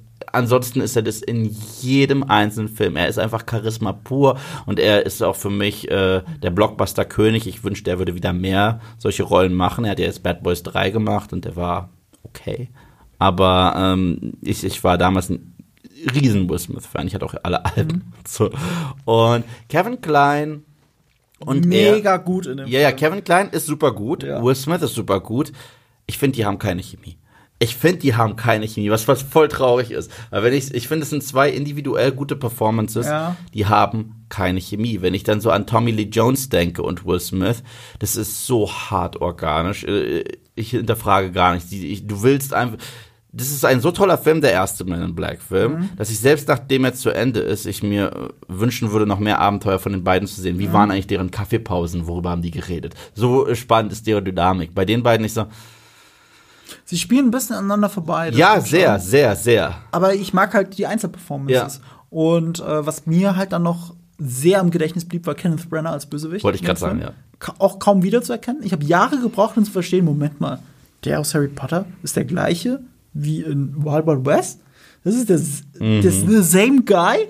Ne? Kenneth Brenner wirklich nicht wiederzuerkennen und karikaturhaft übertrieben, wie er den Rassisten spielt, aber sehr effektiv, finde ich. Mhm. Ähm, und ich mag auch, das ist auch eine Schwäche, die ich für den Film habe, Steampunk. Ich bin großer Fan von Steampunk, in Videospielen vor mhm. allem. In Filmen kommt viel zu wenig Steampunk vor. Und äh, also Steampunk ist quasi die Abwandlung von Cyberpunk. Mhm. Hochtechnologie, aber nicht irgendwo in der Zukunft, sondern eher in der Vergangenheit mhm. oder in mittelalterlichen Szenarien äh, verortet. Und hier machen sie das eben auch mit der Robospinne und was da noch und diese, alles gibt. Diese Lokomotive. Ja, ja. ja. Deswegen auch Steampunk, ne? Ist immer ja. dampfbetrieben. Mhm. Und ich finde, das machen sie sehr geil. Und plus, es hat natürlich auch es geht ja um Agenten. Sie sind ja Agenten. Sie yeah. sind ja die Gründer des Secret klar. Service. Ich bin großer James Bond-Fan. So, es ist alles ein riesiges Potpüree, das ist mir klar. Ne? Und es gibt keinen Fokus und es gibt nichts, was der Film perfekt macht. Aber das ist dann so unterhaltsam und so schön, das alles zusammen zu sehen, selbst die Western meiner Kindheit, alles da reingedrückt. Und dann auch noch so ein bisschen Subtext, wegen, wie gesagt, Rassismus, Südstaaten. Das ist, das mag plakativ sein, aber das ist für mich damals völlig neu mhm. gewesen. Auch der Konflikt zwischen Nord- und Südstaaten mhm. und der ja noch Jahre nach dem Krieg bis heute ja immer mhm. noch anhält. Ähm, das fand ich geil. Und ich habe mich damals schwer verliebt in Sam Hayek, das muss ich auch noch sagen. Deswegen hast du vorhin von, von Bandidas gesprochen. Meine, meine, meine, meine Liebe ja. ist immer noch äh, vorhanden. Und äh, ja, diese, dieser Film, ich, ich, ich respektiere ihn dafür, dass er eine eigene Welt mhm. aufgebaut hat und dass er so skurril ist mhm. und dass er eigentlich vier charismatische Performances hat. Selma Hayek ist, ist, super, sie ist auch echt witzig in dem Film. Ähm, Will Smith ist, ich sag's noch mal, King des Blockbusters. Kevin Klein ist so drüber und das gleiche muss man für äh, das gleiche muss man für Kenneth Branagh sagen. Aber irgendwie will dieser Film bei mir nicht wirklich funktionieren. Ich weiß es nicht warum. Als ich ihn das erste Mal gesehen habe, ich weiß ganz genau gesagt, was, war, was habe ich da gerade für ein Quatsch geguckt? Und ich war die Zielgruppe. Das ist das Problem. Das ist das Problem. Ich, ich kann dir sagen, wo der Ursprung des Quatsches herkommt. Ja. Das kommt von unserem gemeinsamen Freund Kevin Smith. Ja. Wo, wo, du ja gesagt hast, der ist so ein bisschen zur Karikatur von sich selbst geworden. Und da hatten wir mhm. am anderen Vidcast darüber gesprochen. Ich glaube, im Weihnachtsvidcast, den werdet ihr wesentlich später sehen. Mhm. Ähm, Und Kevin Smith hat halt in einem seiner, äh, ich will schon Stand-up sagen, in diesen Podiumsdiskussionen, wo er über seinen Werdegang spricht mhm. und über ähm, die Entstehung oder Nicht-Entstehung von Superman Lives, mhm. von dem Film, wie er da involviert war. Und der Produzent von Superman Lives, der hatte, an, der hatte Kevin Smith nicht angeheuert, sondern vor die Nase gesetzt bekommen vom Studio, um am Drehbuch mit ihm zu werkeln. Mm. So, und der Produzent hatte die verrückte Idee, dass er einen Superman-Film machen will, in dem eine riesige Spinne vorkommt. Ja, stimmt, stimmt, stimmt. Aus stimmt. dem Grund, ja. weil riesige Spinnen, er guckt zu viele Tierdokus, äh, äh, die schlimmsten Predator in der Tierwelt sind mhm. oder sowas. Sagt er aber dauernd, sagt er auch über Eisbären. Mhm. So, er schaut so viel äh, Tierdokus und wollte das unbedingt von Kevin Smith. Und Kevin Smith fand das auch damals schon albern. Und irgendwann haben sich ihre Wege getrennt. Und dann geht er irgendwann in Wild Wild West rein und er sieht eine riesige Spinne. Yeah. Also, ah, okay, alles klar, weil das ist selber Produzent. Ja. Crazy, da ist alles Mögliche drin. Es macht nichts Sinn. Äh, trotzdem ist es herrlich abgefahren und ich mag's. Ich verstehe es. Und äh, eigentlich ist es auch ein Film, der auf dem Papier mit mir klicken müsste und so alle Knöpfe drücken müsste, was so Guilty Pleasure angeht. Irgendwie, ich weiß nicht, was es ist. Wahrscheinlich ist es bei mir am Ende des Tages die fehlende Dynamik zwischen den zwei Leads. Das ist bei mir so, weil, weil, weil, weil zum Beispiel bei meinem Mortal Kombat Film, den ich davor genannt mhm. habe, das sind alles keine interessanten Charaktere. Aber dieses Dreiergespann, Johnny Cage, Sonya Blade und äh, Liu Kang, das kaufe ich den ab. Die haben nicht mal so viele Szenen zusammen, aber jedes Mal, wenn die so zusammen abhängen, kaufe ich denen das mega ab, weil die Schauspieler auch so gut aufeinander irgendwie eingespielt sind. Und äh, wir haben jetzt schon über große Spinnen gesprochen, große mechanische Spinnen. Und das ist ja schon fast etwas Außerweltliches, was mich zu meinem Platz 2 bringt. Das ist ein Film, mit dem habe ich, mit dem habe ich sowas wie eine Beziehung. Okay? Es ist so, als hätte ich mich mal auf ein erstes Date mit diesem Film eingelassen war so enttäuscht, dass ich gesagt habe, ich äh, kipp dir jetzt den, äh, das Bier über den Kopf mhm. und gehe. Dann Jahre später oder Jahrzehnte später habe ich diesen Film nochmal gesehen und dachte, irgendwie ist er ja ganz nett. Ich bin ganz froh, dass nichts aus uns geworden ist. Aber für das, was du bist, bist du okay. Und das ist Alien vs. Predator. Aber für das, was du bist, bist du okay und landet bei dir auf Platz zwei deiner Guilty Pleasure Filme? Ach so, ja, weil, weil, weil bei mir funktioniert die Liste anders. Ach so, okay. Weil bei mir funktioniert die Liste so. Je schlimmer der Film tatsächlich ist, desto höher auf der Liste, weißt du? so, so, so, das erklärt definitiv meine Nummer eins. So. Ja. Und äh, Alien vs. Predator ist spannend, weil großer Alien-Fan. Alien 1 und Alien 2 sind für mich zwei Meisterwerke. Das eine ist ein Sci-Fi-Horror-Meisterwerk, das andere ist ein Sci-Fi-Action-Meisterwerk. Und äh, ja, großartig. Predator 1 ist für mich auch ein Meisterwerk, weil es für mich so äh, par excellence ist, mit Genre zu spielen. Als ich gehört habe, wir kriegen einen Alien vs. Predator Film, war ich aus dem Häuschen. Mhm. Und ich war noch wesentlich jünger und wesentlich dümmer. Und du bist kein Videospielfan. Ja, und die gab es schon, die Videospiele. Ja. Die gab's schon. Es basiert auf Comics. Genau. Das, die basieren wahrscheinlich auf dieser witzigen Anspielung in Predator 2. 2, genau. Dass man das Alienkopf da sieht. Genau. Aber ich kannte die Spiele. Ja, und äh, ich glaube, äh, ich, glaub, ich habe mal Arcade-Maschinen äh, irgendwo gesehen, wo du sowas zocken mhm. konntest. Aber die Idee, das auf einer Leinwand zu sehen, war für mich Wahnsinn. Und ich muss sagen, bis heute, der Trailer mhm. zum ersten Alien vs. Predator. Nur der Trailer, ich rede jetzt nicht vom Film. Der, der Trailer ist, ist, besser. Der ist, nee, der ist Wahnsinn. Ja. Der Trailer verspricht uns ein Epos. Mhm. Und die Opening Night, Tickets gekauft für meine Freunde und ich und wir saßen drin. Und der Gesichtsausdruck war einfach nur enttäuscht und what the fuck sehen wir da gerade? Äh, dieser Film hat eigentlich allem widersprochen, was ich so über die Predators auch gehört habe. Die greifen eigentlich immer nur an, wenn super heiß ist und der Film spielt logischerweise in der Antarktis. Okay. Und ja. Sachen, die mir nie aufgefallen wären. Also es wurde so hart etabliert in allen Filmen. Der Predator greift da an, wo es super heiß ist. Das sagen die sogar noch mal in, in Danny Glovers Predator 2. Da schwitzen die die ganze Zeit, das ist schon kurz am Hä, draufgehen. Weil, weil das deren Territorium ist, wo die angreifen. Okay. Und es, es wird nie genau äh, kaputt erklärt, was ich auch cool finde, weil ich will nicht, dass sie mir meine Monster kaputt erklären. Aber jedes bisschen äh, Information zur Mythologie ist irgendwie spannend. Und der Film spielt in der Antarktis. Okay. Hey, Paul W.S. Anderson, erneut Regisseur, also schon für Meisterwerke wie Mortal Kombat oder die Resident Evil-Reihe verantwortlich. Und ich war damals schwer schockiert. Schwer schockiert. Erst recht, weil er so langweilig ist. So, äh, ich habe eigentlich nur blöde Action erwartet und stattdessen habe ich Langeweile bekommen. Jetzt habe ich nach Ewigkeiten noch mal geguckt und habe irgendwie so einen neu gewonnenen Respekt ist zu stark das Wort, aber Anerkennung, Akzeptanz für diesen Film gewonnen, weil a ich liebe die Sets. Was die dort gebaut haben, diese Untergrundpyramide, sieht wundervoll aus und ist eigentlich ein herrlicher Spielplatz für einen Horrorfilm wenn ich mir das so überlege, diese unterschiedlichen Kammern und wie dieses Ding sich so bewegt und diese Alien-Königin, die da unten auf, wie so auf so einem Altar angekettet, das sind tolle Bilder. Das sind wirklich tolle Bilder in so einem Trashfilm, muss ich einfach sagen. Die haben natürlich die originalen Kostüme zurückgebracht, sowohl von den Xenomorphs als auch von den Predators. Die Charaktere, die wir im Film haben, jetzt nach Jahren weiß ich, was sie uns zeigen wollen. Sie wollen uns zeigen, Jurassic Park für Blöde. So, also das heißt, wir haben die Archäologen, äh, die so sehr ein auf Sam Neill machen. Wir haben den mit den One-Linern, das ist so sehr Goldblum. Das ist halt in schlecht, aber ja.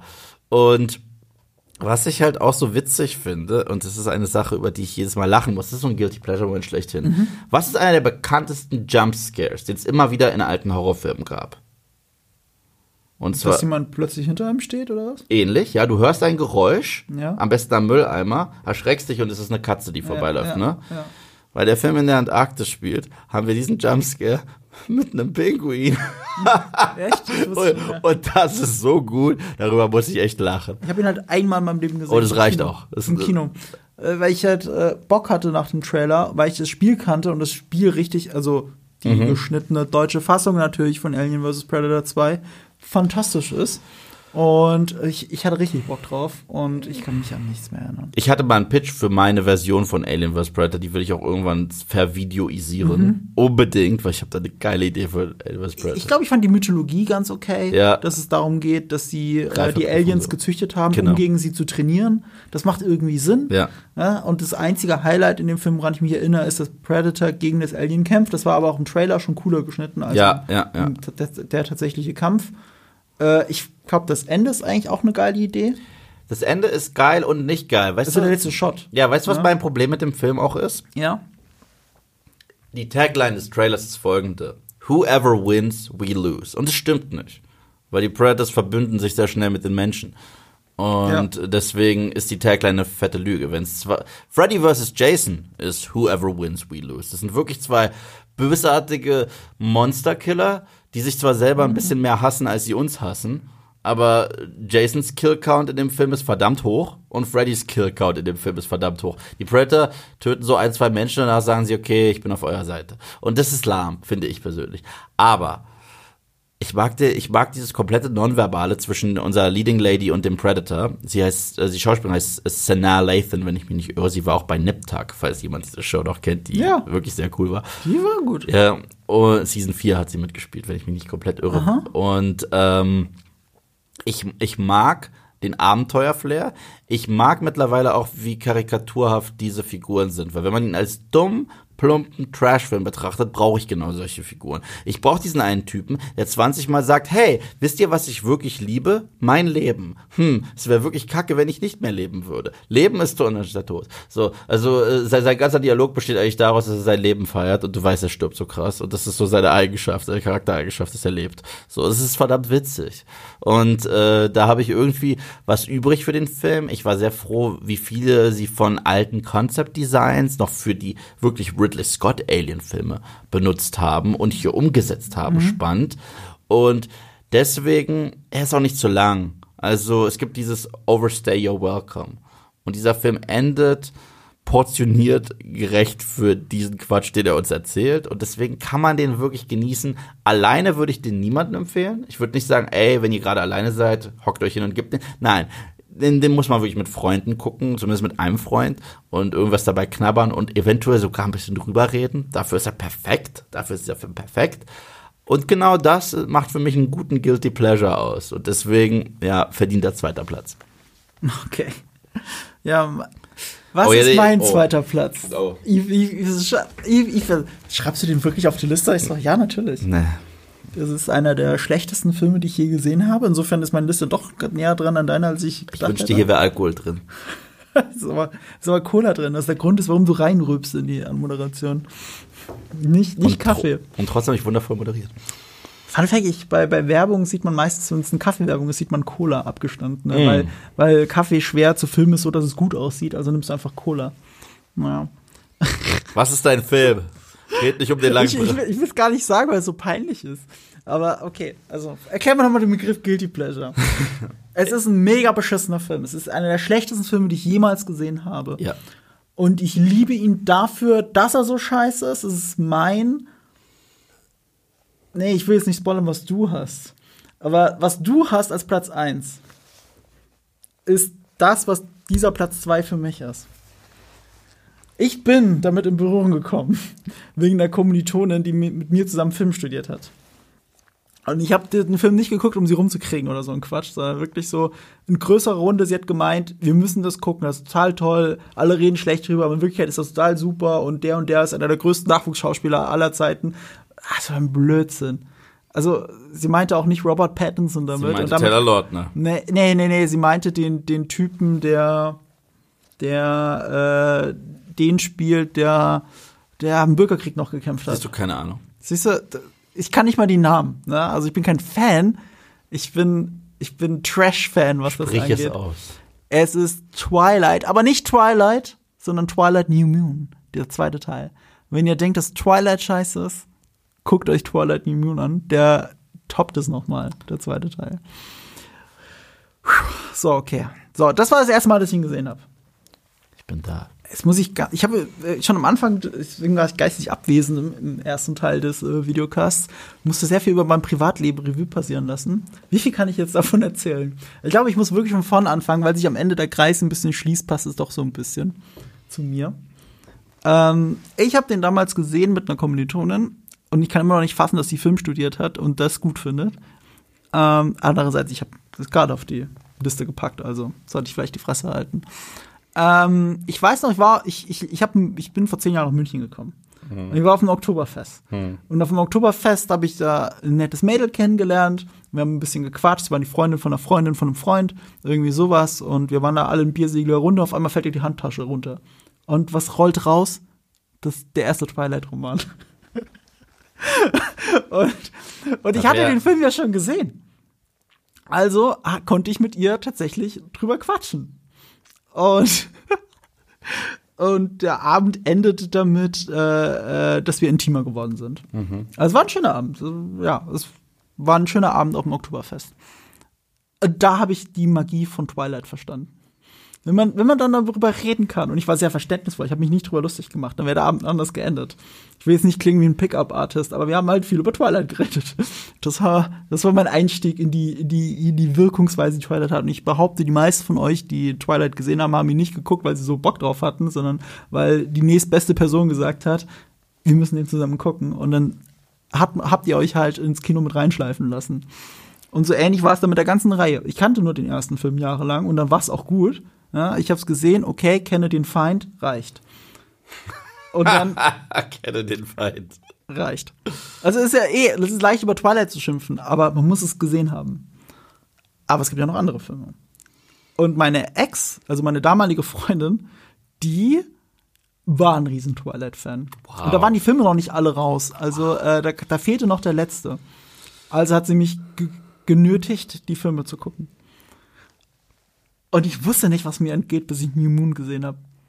New Moon ist so die, die Personifikation, Personifikation von allem, was schlecht ist in so einem äh, Tino-Romanzen-Film und wie sehr er seine eigenen Vorbilder missversteht. Also der erste Film, so sagt es die Autorin, ähm, sei eine Vampir, moderne Vampir-Version von Stolz und Vorurteil. Mhm.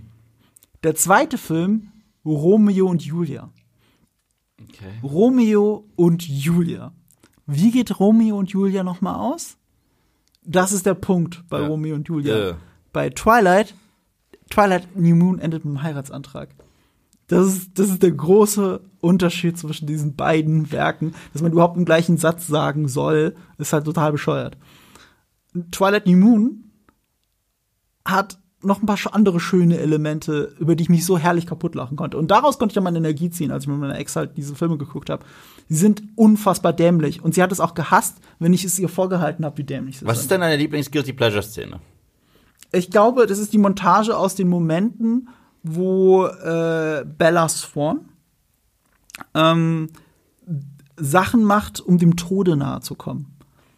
Also sie, sie merkt, dass wenn sie diesen Adrenalinschub kriegt und mhm. äh, sie Klippen springen und sowas, mhm. dann sieht sie auf einmal ähm, Edward, okay. den Vampir. Also Robert Pattinson. Dann sieht sie ihn, weil mhm. er hat sie verlassen okay. in dem Film, um sie zu schützen vor sich selbst. Okay.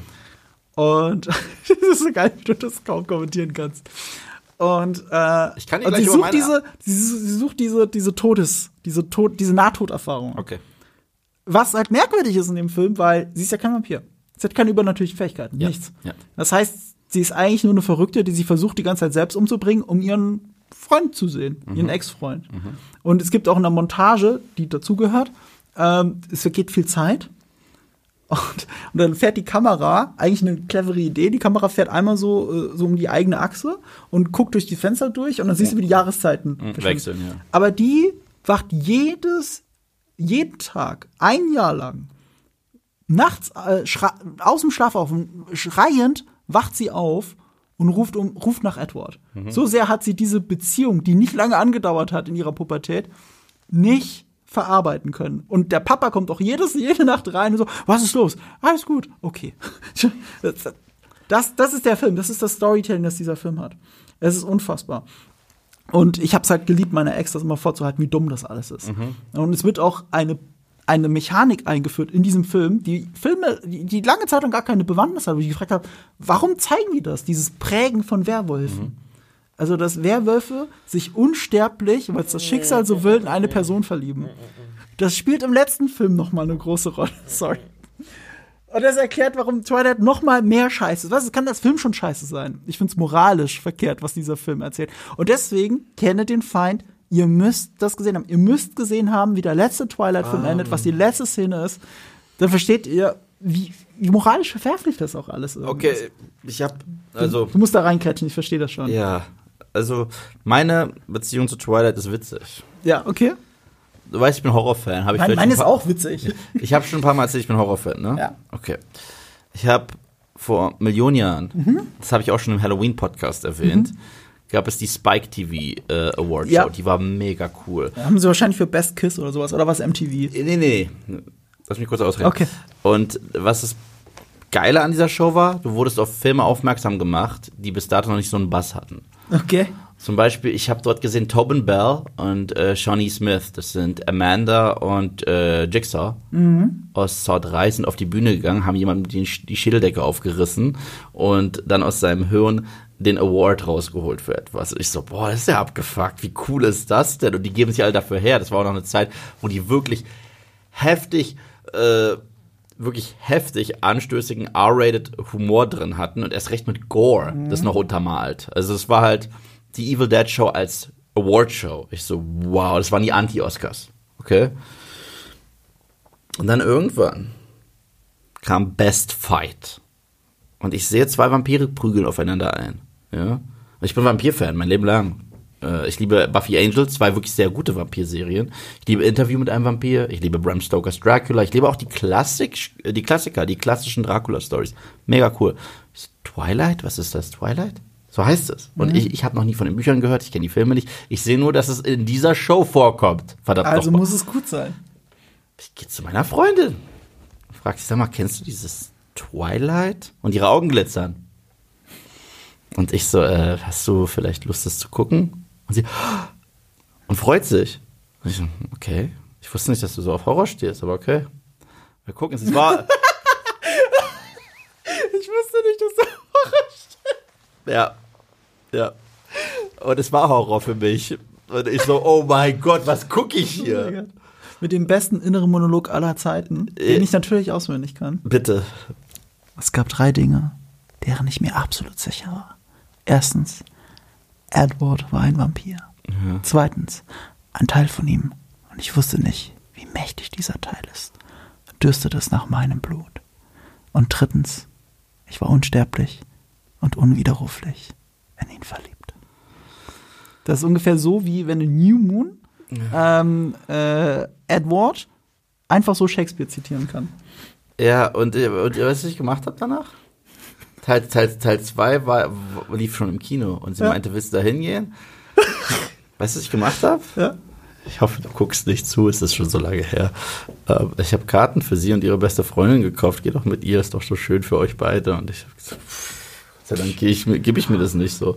Das schlägt so schön die Brücke zu meiner Geschichte. Und, äh, Ja. und, ich, und den Rest habe ich dann aus äh, Movie-Reviewern meines Vertrauens gelernt. Du hast nie weitergeguckt. Auf Gottes Willen Dir nicht. entgeht das Beste. Pass, also erstmal New Moon Gottes dir. Willen nicht. Ich weiß, dass, Ja? der, dass der Werwolf auf das Baby steht. Ich habe fast gekotzt, als ich das gehört habe. Darauf wollte ich eigentlich hinaus. Okay. Ich wollte jetzt nicht Twilight spoilern für die Der, der Werwolf steht auf das Baby. Wie krank ist das Ich meine, denn? die ganze Reihe geht damit aus, dass, dass ein Kerl mit einer gefühlt Elfjährigen, die in Wirklichkeit sogar noch jünger ist, über den Strand spaziert und die stolzen Eltern herschauen, ja geil, die bumsen jetzt. So ist richtig. So, das ist, also bitte nicht aus dem Kontext schneiden, das hier. Das wäre nicht so Äh, krass äh, aus dem das Kontext. ist das, was uns Twilight erzählt. What the fuck? Wie, wie verwerflich ist das? So, und hier zu dieser Geschichte, ne? Also, meine, meine Ex, die wahrscheinlich ohne Grund meine Ex ist mittlerweile, die hat ähm, diese Filme geliebt. Ja. Und wir haben die ersten vier gesehen. Der dritte ist nicht mal so schlecht. Der war von, ja, der, der, pass auf, der war von, äh, der war sogar, glaube ich, von dem, ähm, äh, hier, Spielberg. der Konstantin gemacht hat. Oh, ja. Von dem gleichen Regisseur. Wenn ich Dann- mich jetzt nicht ganz täusche. dann verdient er auch keine Oder, nein, Chance. nein! Auf jeden Fall von dem, der 30 Days of Night gemacht hat. Okay. Ah, der soll Der cool sein. gemacht. Der soll cool 30 sein. Days of Night ist gut. Den Und, und der dritte ist guckbar. Das ist der einzige Film, der von denen guckbar ist. Immer noch Teenie, Romanze und so weiter. Aber, aber der, der ist nicht so schlimm wie die anderen. Und der steht auch mehr für sich als die anderen. Ist auch wurscht. Ich, ich will jetzt nicht Twilight verteidigen. Tust du ähm, Ja, ich weiß. Und, und wir hatten den vierten gesehen. Der vierte ist echt scheiße. Also der vierte, der vierte ohne Witz. Es gibt eine Hochzeit. Es, es wird in Flitterwochen werden Betten kaputt gefickt in Brasilien. Und, und der Rest spielt äh, in einer Holzhütte. So, und das ist alles, weil es die erste Hälfte vom vierten Buch ist, vom letzten Buch ist. So. Und ich, und, und sie wollte auch unbedingt den fünften mit mir schauen. Sie hat aber nicht im Auge gehabt, wann der Film überhaupt rauskommt. Und ich sehe schon überall die Plakate in der Stadt und sie hat sie nicht gesehen. Und ich so, oh, ich bin lieber ruhig. und die haben ihn tatsächlich nicht gesehen. Und irgendwann war der auf DVD. Und sie hat sich dann auch drüber geärgert, dass ich ja nichts gesagt habe. Und wir haben dann die DVD gekauft, oder sie hat die DVD gekauft und wir haben uns das angeschaut. Und wer das noch nicht weiß, also sie ist halt ein großer Buchfan. Und in diesem Buch passiert halt nichts. Also es gibt am Ende eine Szene, da, geht es zur großen Schlacht. Das ist eine Wiese hinterm Haus. Mehr ist es nicht. Und da kommt die große Schlacht zwischen den Vampiren und den Uralt-Vampiren, die die Tradition aufrechterhalten wollen. Ne? Und da passiert nichts. Sie reden miteinander und gehen wieder ihre Wege. Das ist das Buch. Okay? Und wir gucken das so. Und ich sitze so da und sie hat ihren Kopf so auf meinem Schoß und wir gucken diesen Film. Und auf einmal rastet einer der Vampire aus und schlägt dem anderen den Kopf ab. Und so, was passiert hier? Und sie so. Und dann gibt es eine riesige Schlacht. Und es wird eine Figur nach der anderen gekillt, teilweise aufs Brutalste, weil die sich ja so irgendwie die Gliedmaßen rausreißen müssen und anzünden und so ein Scheiß. Und es stirbt eine ihrer Lieblingsfiguren nach der anderen. Und es Und, geht und, richtig und es ist ab. nur eine Traumsequenz. Jetzt nimm doch nicht alles vorweg. Ach so, sorry, es ja, ist ja, so. Es ist wirklich so dumm. Es ist wirklich so dumm. Also, wir gucken das und ich so, hey, das ist ja auf einmal gut. Und sie so, das, das. Und sie schaut mich an, wie Gollum, wenn man ihm den Ring wegnimmt. Das ist eine Lüge! Das ist eine Lüge! Sie hat es als Lüge bezeichnet. Es war für sie so, dieser Film macht gerade ihre Bücher kaputt, was da passiert. Da sterben die Figuren, die sie liebt. Und ich war so, wow, krass konsequent. Und dann, es war alles eine Art Traumsequenz, es war eine Vision von der Zukunft oder sowas passiert, wenn sie gegeneinander kämpfen. Und what the fuck? Ah, aber, aber das, das ist clever, weil dann hatten sie Schlachtmaterial für die Trailer. Ja, und ich war so danach, ja, da hatten sie tatsächlich. So. Und, und, und ich war so danach so, ah, ah. und sie, okay, gut, so, ne? Und dann war wieder alles in Ordnung. Die Welt war für sie in Ordnung, für mich, ich, ich fühle mich gebrochen. Aber die Reaktion von ihr, dass du seht, als Buchfan, ne? Und wenn ich das vorher gewusst hätte, dass das passiert in diesem Film. Ich schwöre bei Gott, ich wäre Mitternacht in der, im Preview-Abend, wäre ich im Kino gewesen, mit so vielen anderen Typen, die da nicht freiwillig sind. Und, wär, und ich wäre mitten in der Szene aufgestanden, hätte Standing Ovations gegeben. Und alle anderen, es hätte noch mehr Applaus gegeben. Und es hätte noch mehr Leute gegeben, die ausrasten. Ich hätte das so gerne erlebt. Und das werde ich bis an mein Lebensende bereuen, dass ich Twilight, den fünften Twilight-Film, nicht in der Premiere im Kino gesehen habe. Schade. Hätte ich nie gedacht. Und alles, was schlecht ist an Twilight, das, das, das mündet irgendwie in New Moon. Und jetzt habe ich eine Überleitung für dich. Meine jetzige Freundin, die hat halt Filmgeschmack. Die mag die Scheiße nicht. Und ich habe mich dabei erwischt. Ich habe mich immer in meinem Leben, also immer, in den letzten zehn Jahren habe ich mich so durchgewurschtelt mit, oh, eine Frau mag Twilight.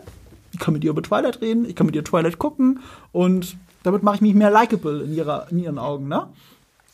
Und, und meine, meine jetzige Freundin, die wollte das nicht mal anfassen mit der Beißzange. Also habe ich sie irgendwann dazu genötigt, mal Twilight mit mir zu gucken. Und für mich ist das ein Trashfest.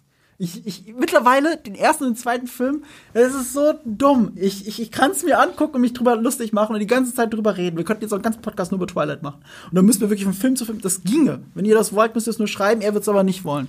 So. Und. Ich muss, ich muss gleich mal fast dazwischen grätschen. Ja. Mein guter Freund Marco, ich habe mit dir, seitdem wir diesen Podcast gestartet haben, Ja. über The Suicide Squad von James Gunn gesprochen. Ich habe mit dir über Dune gesprochen. Ja. Ich habe mit dir so über unsere nostalgischsten, äh, wir haben schon aufgenommen, Weihnachts- und Halloween-Filme gesprochen. Ich habe ihn noch nie in meinem Leben so energisch. noch nie. Ich bin der, der, der Aufgedrehte von uns beiden. Das ist so unser, un, unser Ding. So, so, du bist der ruhige, analytische und ich bin der Clown. Siehst du, was Twilight mit mir macht? Und ich habe dich noch nie so, ich wette, das ist sogar übersteuert an ein paar Stellen, äh, über, über ein Franchise reden hören.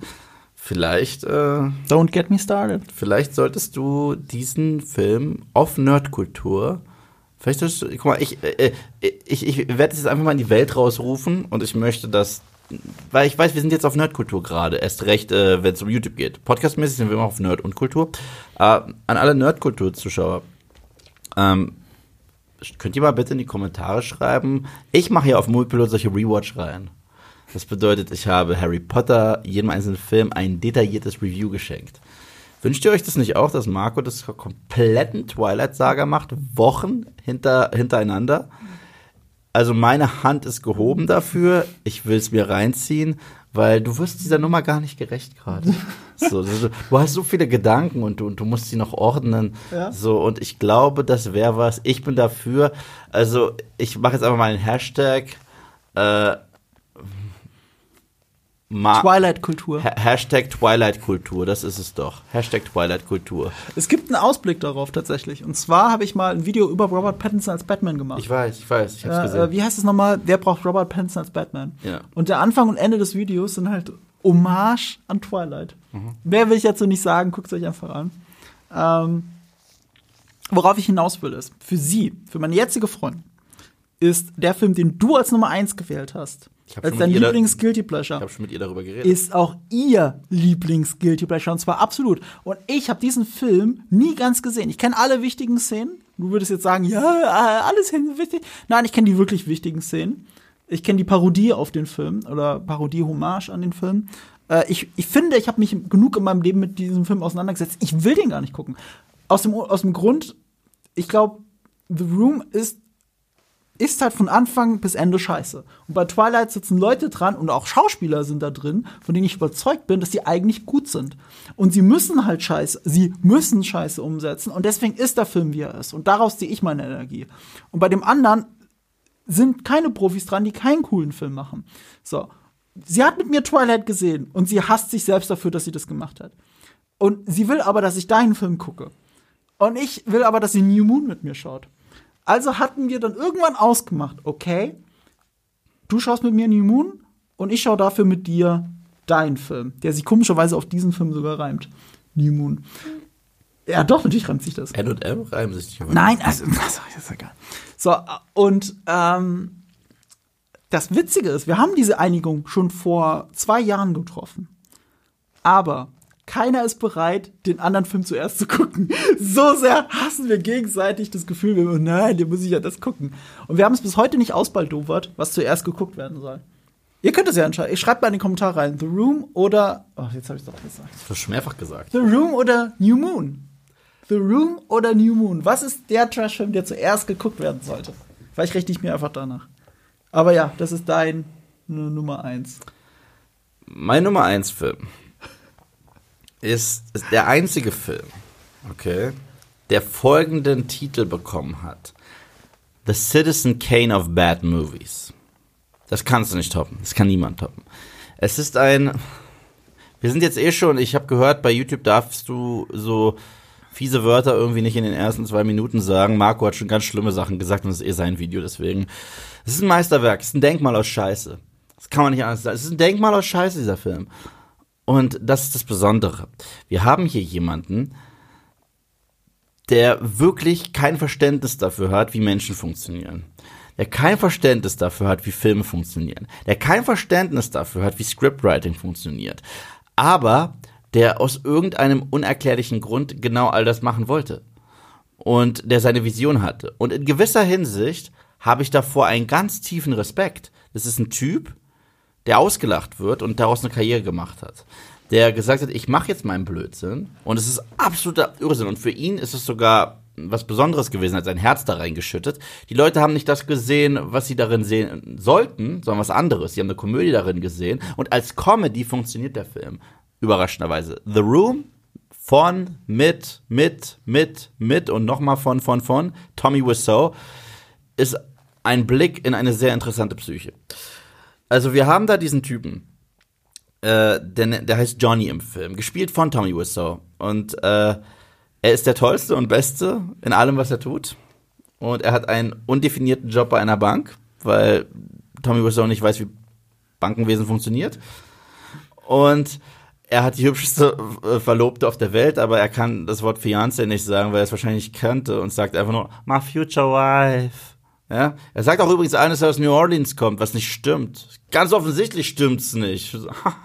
What a story, man. Ich weiß nicht, woher er kommt. Absolut keine Ahnung. Niemand weiß es. Und da hat er diesen Film zusammengestellt und hat äh, allem einfach das, das den Himmel versprochen und war drei, gleichzeitig tyrannisch am Set. Er war so tyrannisch am Set wie ein Stanley Kubrick, okay, oder wie David Fincher bei The Zodiac. Okay, nur dass, nur dass wir The Room bekommen haben, was halt verdammt witzig ist.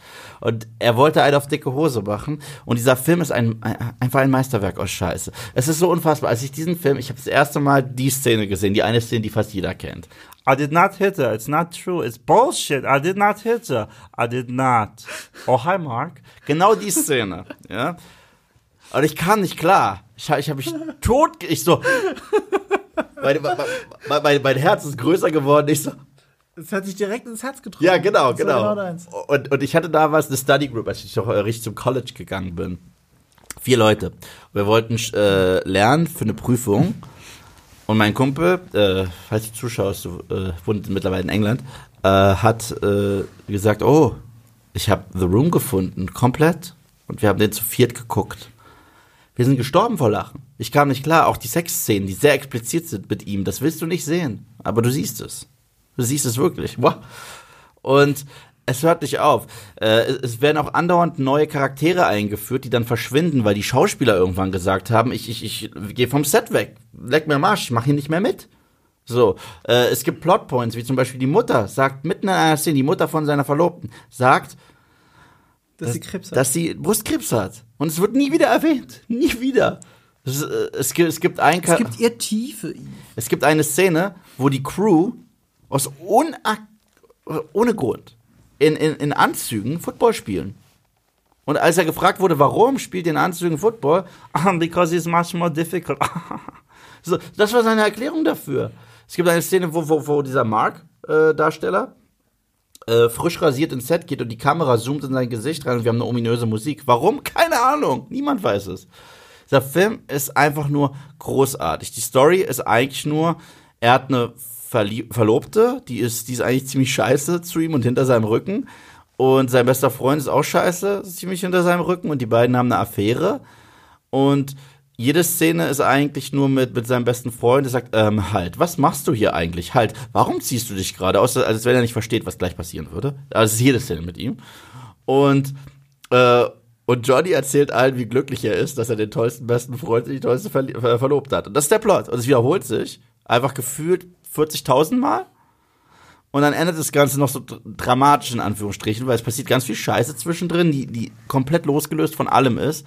Aber man genießt einfach nur diesen hölzernen Dialog, diese Meisterleistung an Scheiße schreiben und diesen absoluten Nonsens. Also ich habe jedes Mal ein fettes Grinsen im Gesicht. Und wirklich das Spannende ist, Kumpel von mir hat erst äh, von dem Film gehört wegen The, The Disaster Artist, mhm. weil er sehr viel Bass bekommt. Ich finde auch sehr gut übrigens. Das Buch ist besser. Ich habe das Buch zu Hause.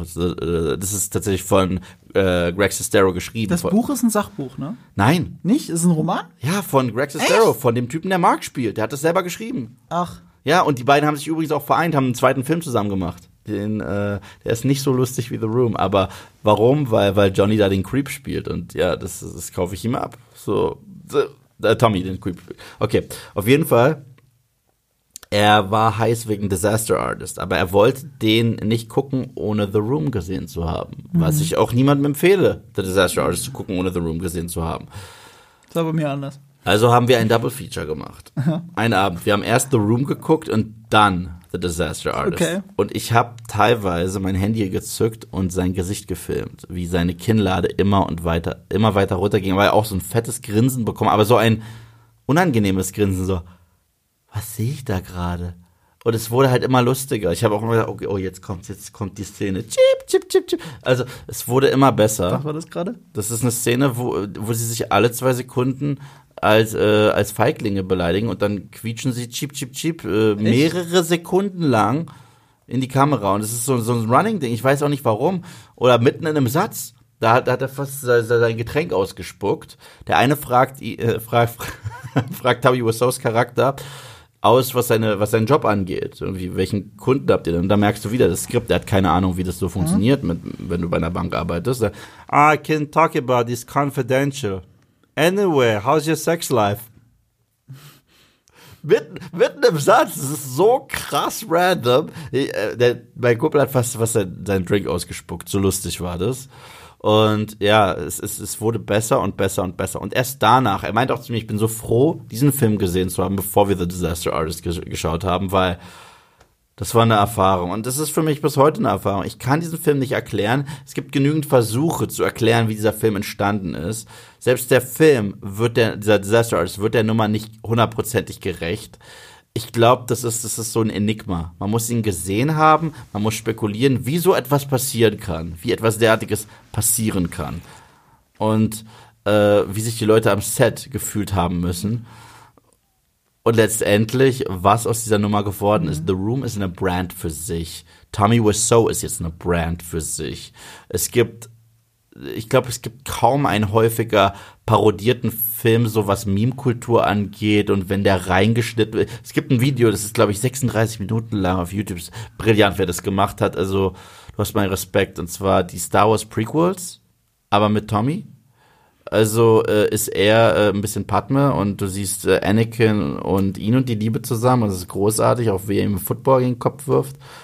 Fand, also muss jeder gesehen haben. Es ist verdammt lustig. Geil zusammengeschnitten. Für mich die unangefochtene, unangefochtene Nummer eins. Ich habe diesen Film als Denkmal aus Scheiße bezeichnet, aber gleichzeitig lache ich mich tot, wenn ich ihn sehe. Und deswegen ist es meine Eins. Das war dein Denkmal an ihn. Ähm, ich kenne halt die Szenen, die wichtig, die wichtigen, die yeah. Cheap Cheap Szene habe ich nicht gesehen. Ähm, und Disaster Artist. Ja. Und das erklärt auch so ein bisschen für mich, warum ich, warum ich mich nicht so gerne mit diesem Film auseinandersetzen will.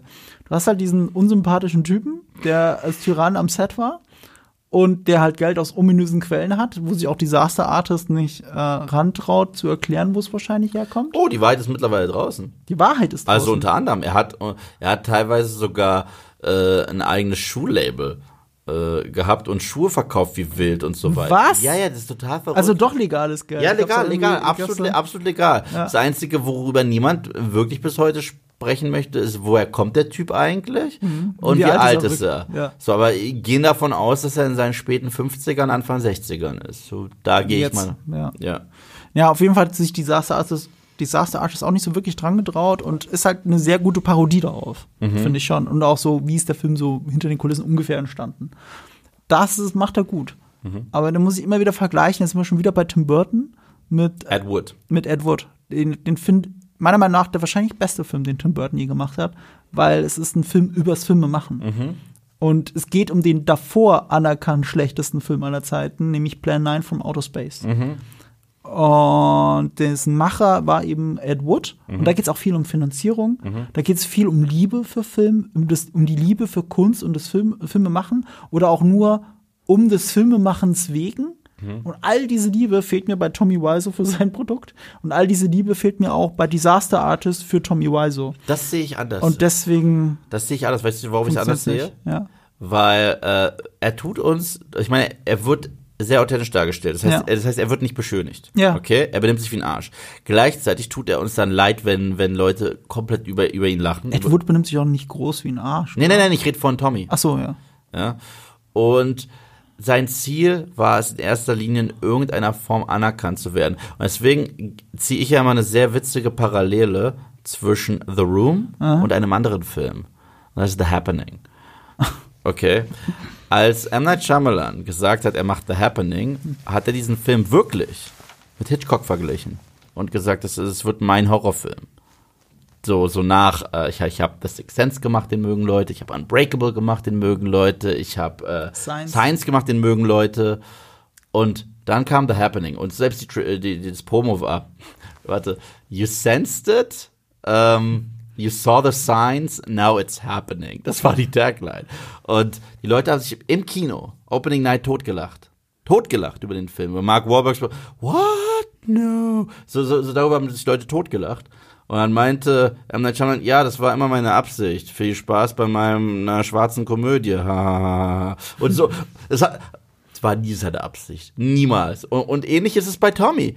D der Film hat die Leute bewegt, aber nicht in der Richtung, in der er sich es gewünscht hat. Aber er hat sein Ziel erreicht und seinen Namen in Hollywood markiert. Weißt du, und das finde ich irgendwie so brillant. Ja, aber es war ja bei Ed Wood eben anders. Ed Ja. Wood äh, sieht diese Selbstironie nicht oder eignet sich nicht im Nachhinein irgendeine Selbstironie an, sondern er ist einfach so stolz drauf. Ja. Er liebt es, was er gemacht hat. Zumindest in Tim Burtons Darstellung. Den echten Ed Wood will ich jetzt gar nicht daran ziehen. Und er erzählt uns halt eine Geschichte über die Liebe für die Kunst. Und auch Selbstverwirklichung. Und äh, sowas blendet halt Disaster Artist eigentlich aus, weil dafür wird zu viel von Tommy Wiseau, ist kein Thema. Also seine Selbstverwirklichung, du weißt ja nicht mal, wer er selbst ist. Ja, und dadurch, Ich glaube, das weiß er selbst er ist, nicht. ich glaube, das sagt ja niemand. Natürlich weiß er, wer er ist. Oder äh, zumindest weiß er, wer er glaubt, sein zu wollen. Mhm. Und, und all diese Tiefe fehlt mir halt bei Disaster Artist. Aber Disaster Artist ist natürlich nicht The Room. The Room Mhm. ist dein Pick. Und The Room fühlt sich aber halt so, so seelenlos für mich an. Verstehst Nein, du? das finde ich nicht. Das finde ich so krass nicht. Ich finde, du könntest Spielberg nehmen, du könntest Scorsese nehmen, du könntest Stanley Kubrick nehmen. Und die könnten nicht rekreieren, was The Room ist.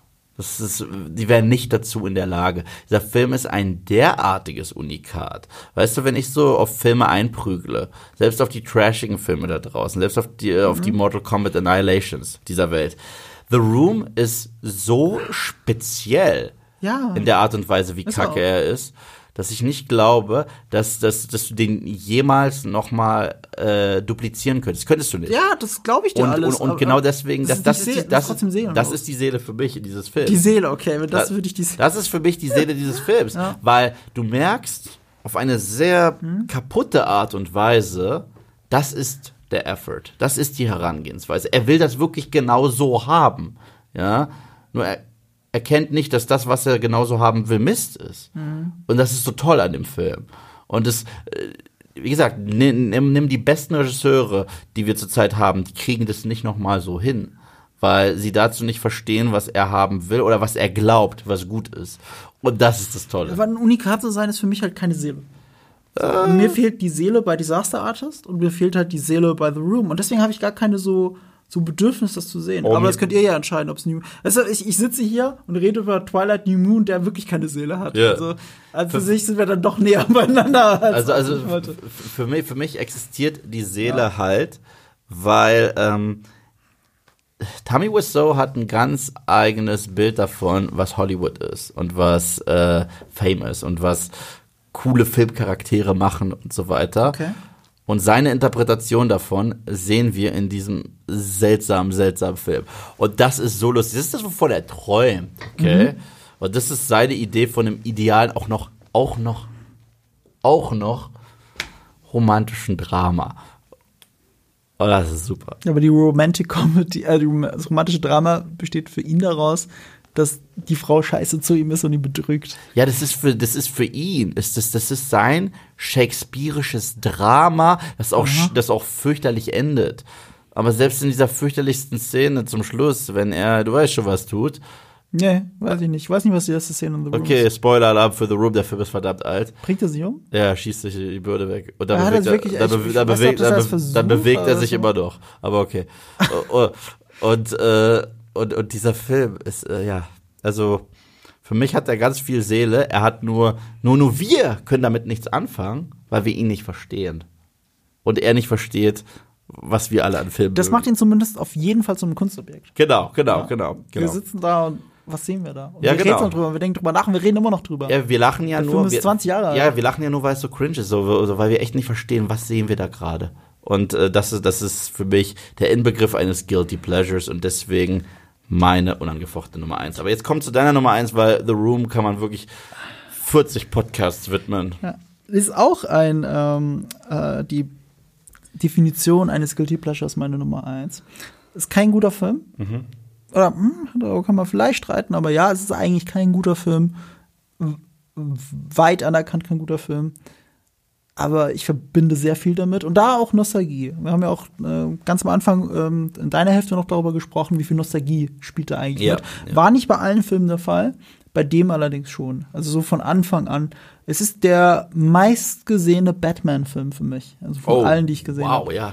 ja. Ich, ich habe eine, eine so eine dieser Filmerweckungsmomente, die ich hatte, war so mit sechs Jahren auf den Philippinen ähm, im Urlaub. Da habe ich Batman von Tim Burton gesehen. Mhm. Aber nur den Anfang. Mhm. Nur das Logo. Und mhm. so ein mhm. bisschen was. Nee, das stimmt gar nicht. So die erste Hälfte wahrscheinlich okay. so in Erinnerung. Also auch, auch die Transformation von Jack Nicholson hat ich auch noch gesehen. Das lief da im Fernsehen, also mhm. abends, und keiner hat sich darum gekümmert, dass ich das gerade gucke. Und ich habe das gerade geguckt. Und das war abends auch richtig gruselig und cool. Und das hat mich so geprägt. Wow. Die erste Comic-Verfilmung. Wow, Batman. Wow, Joker. Krass. Ja, das hat mich weggeblasen. Ich habe kein Wort verstanden. Das war OV damals. Das war wirklich englischer Originalton mit Untertitel. Und das war der erste Batman-Film, den ich gesehen habe oder auch nicht gesehen habe, weil ich habe ihn nie zu Ende gesehen. Und der nächste Batman-Film, den ich gesehen hatte, den hatte ich auf Videokassette bekommen. Und es war Batman Forever. Das ist der Batman-Film, den ich rauf und runter, rauf und runter und rauf und runter gesehen habe. Und wie wir haben es ja bei Guilty Pleasures schon ganz am Anfang mit Street Fighter Mortal Kombat hatten wir es ja schon so als Definition so drin. Manchmal nimmt man es als Kind besonders ernst mhm. und düster und cool mhm. alles. Und später raus siehst du erst, wie trashig das alles ist, liebst es aber trotzdem. Weil es auch mit so diese Liebe, von der wir vorhin gesprochen haben, steckt so drin.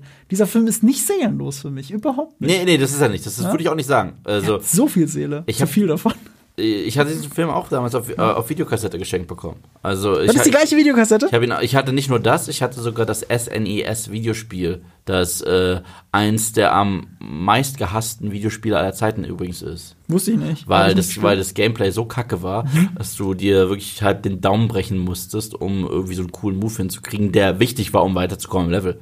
Und ich habe fast beides parallel gehabt und habe hab nie verstanden, warum das Spiel kein bisschen wie der Film ist. Und ich verstehe dich sogar.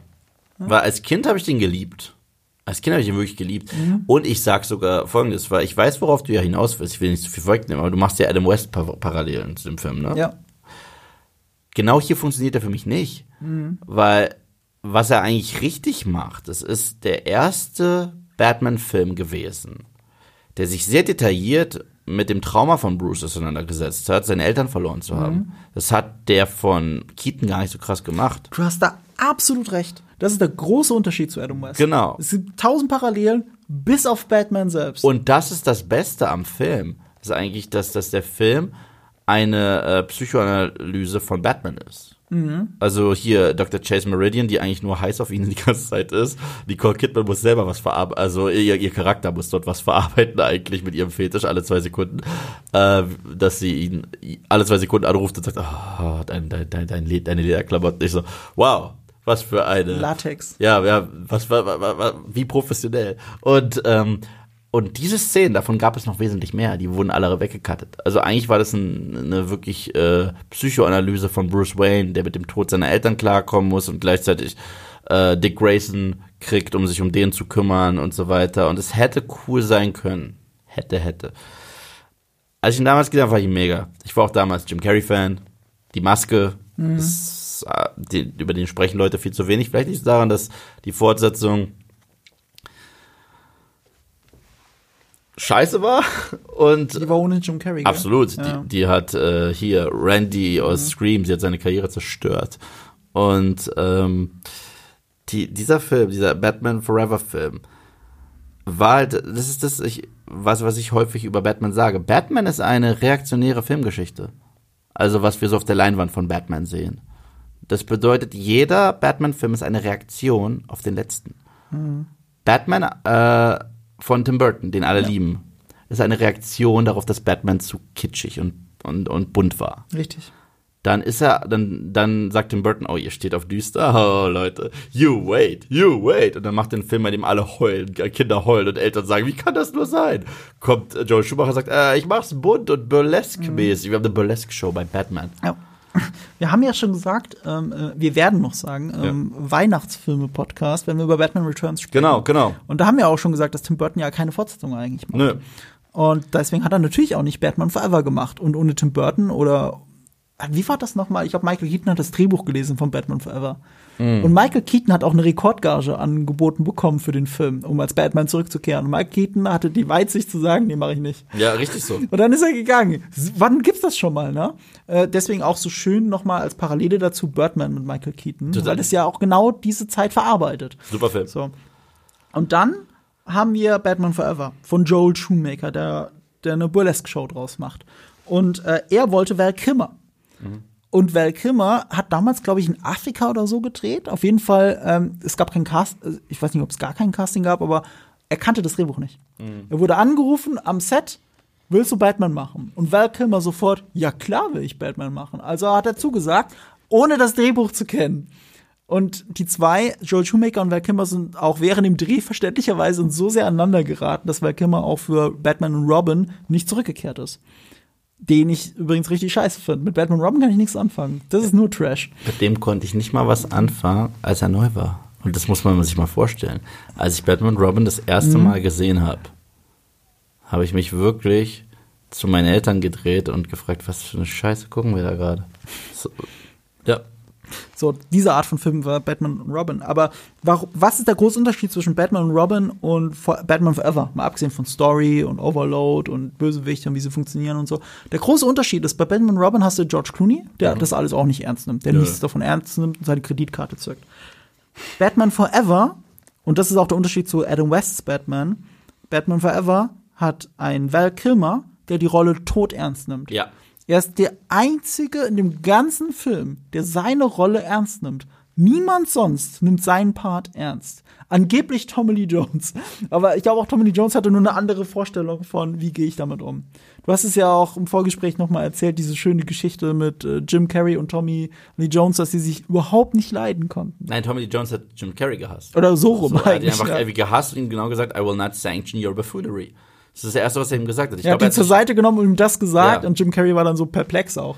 Ich glaube, es liegt halt daran, dass Jim Carrey so eine Rampensau war, mal für Witze gesorgt mhm. hat. Da hat sich Tommy Lee Jones eingeschüchtert gefühlt, weil Tommy Jones so ein etablierter, guter, Oscar-prämierter ja. äh, Schauspieler zu dieser Zeit gewesen. Dann hat er selber nur eine Abwandlung von Jack Nicholson als der Onkel-Bösewicht Das ist ja das, das war ja generell das Problem seit äh, Batman von Tim Burton.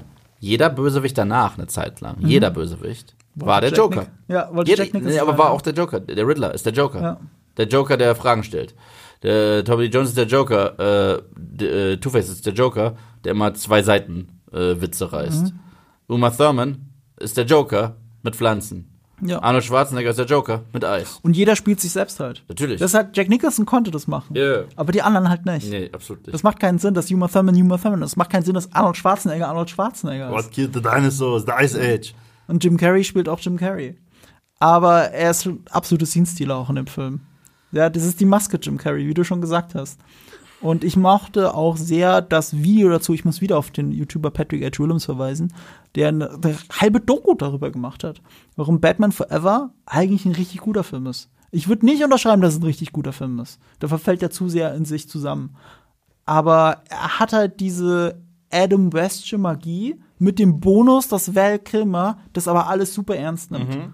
Und deswegen fällt der Film für mich nicht auseinander, weil Batman sich noch ernst nimmt und der Rest halt eine verrückte Clowns-Show ist. Mhm. Und das alles mit den Neonfarben und selbst die Kostüme finde ich immer noch geil. Ich finde wirklich diese, diese Ästhetik, die sich dann Joel Shoemaker ausgedacht hat, dieses weg vom Gothic und mehr hin zu Antike, zu Adoniskörpern, zu Kostümen, Yeah. die Adoniskörpern da, Körper darstellen. Ich mag das alles. Ich finde das total okay. Der geht all in, was das angeht. Hat verrückte CGI-Shots, die Gotham irgendwie zeigen. Fuck it, I'm in. Und ich liebe es dafür. Bis heute. Es gibt so ein paar Sachen, die ich, bis, äh, wie gesagt, als ich Kind war, fand ich Mhm. super. Das war eventuell mein Lieblings-Batman eine Zeit lang sogar, als ich Kind war. Habe ich noch mal gesehen, ich habe mich kaputt gelangweilt, muss ich ehrlich gesagt sagen. Und das ist so das, was Batman und Robin für mich mehr hat als, als äh, obwohl Batman Warte und mal, Robin, welchem hast du dich jetzt kaputt gelangweilt? Batman Forever. als, Batman als ich Forever. nochmal neu gesehen habe. Ach so, jetzt Ja, nochmal. Ja, Wann hast du das Mal gesehen? irgendwie vor ein paar Jahren habe ich mal alle Ich habe ihn vor zwei Jahren nochmal gesehen und fand ihn wieder geil. Und, und Batman und Robin ist halt scheiße. Ja. Mhm. Aber der ist so spektakulär scheiße, dass ich lachen kann. Der ist, halt, der ist spektakulär scheiße. Ja. Und Batman Forever ist nicht scheiße genug, dass ich drüber lachen kann. Weißt du, was ich meine? Und ähm, es gibt so ein paar Sachen, wo ich mich jedes Mal totlache, aber so auch ungewollt bei dem Film. Zum Beispiel Dick Grayson ist 34 Jahre alt in dem Film. Und, und, äh, und, und, und dann, dann kommt Commissioner Gordon, nee, der, der Batman-Kid, aber der mit Bruce Wayne nichts zu tun hat. Und sagt, hier hast du diesen 34-jährigen Jungen, der keine Eltern mehr hat. Ist jetzt deiner. Ja, Oh, adoptiert. oh, und er so, okay. Und ich so, was? Wie, wie, wie funktioniert dieser Plot? Ich verstehe diesen Plot nie. Ich verstehe den nie. Weil, weil, äh, Comics? Verstehe ich's. Batman The Animated Series. Meisterwerk. Da ist Dick Grayson jung, jung, jung, als er seine Eltern verliert. Und Bruce Wayne, der Wohltäter, der selber seine Eltern verloren hat, nimmt ihn auf. Ich glaube halt, geschrieben ist die Rolle für einen 17-Jährigen. ja, ja, aber, das, aber es ist ein 34-Jähriger. man Es achtet sieht, drauf. es sieht auch. halt verdammt ja. lustig Wie er ausrastet, als er das Auto klaut. Ja, so. ja, ja. Er ist ein Kind. Ja, aber hier, aber hier wirkt Ja. er halt nur so. Es ist halt, es ist halt dieses, Richtig. dieses Fast and the Furious 3 Phänomen, Tokyo Drift, wo ich jedes Mal drüber lache, dass dieser Typ, der äh, irgendwie 40 ist, ein Highschool-Schüler, Mann, Dad, du verstehst mich nicht. Weißt du, mit seiner mega tiefen männlichen Stimme, so ein 16, Mann, Dad, ja, ich will nicht nachsitzen, ich will kein Haushalt. Und ich muss so krass lachen. Ich so, ja, du hörst dich nicht an, als würdest du Mann, Dad kreischen, so. Und das ist halt sehr witzig. Und deswegen, ja, ich kann mit Batman Forever heute wesentlich weniger anfangen als damals.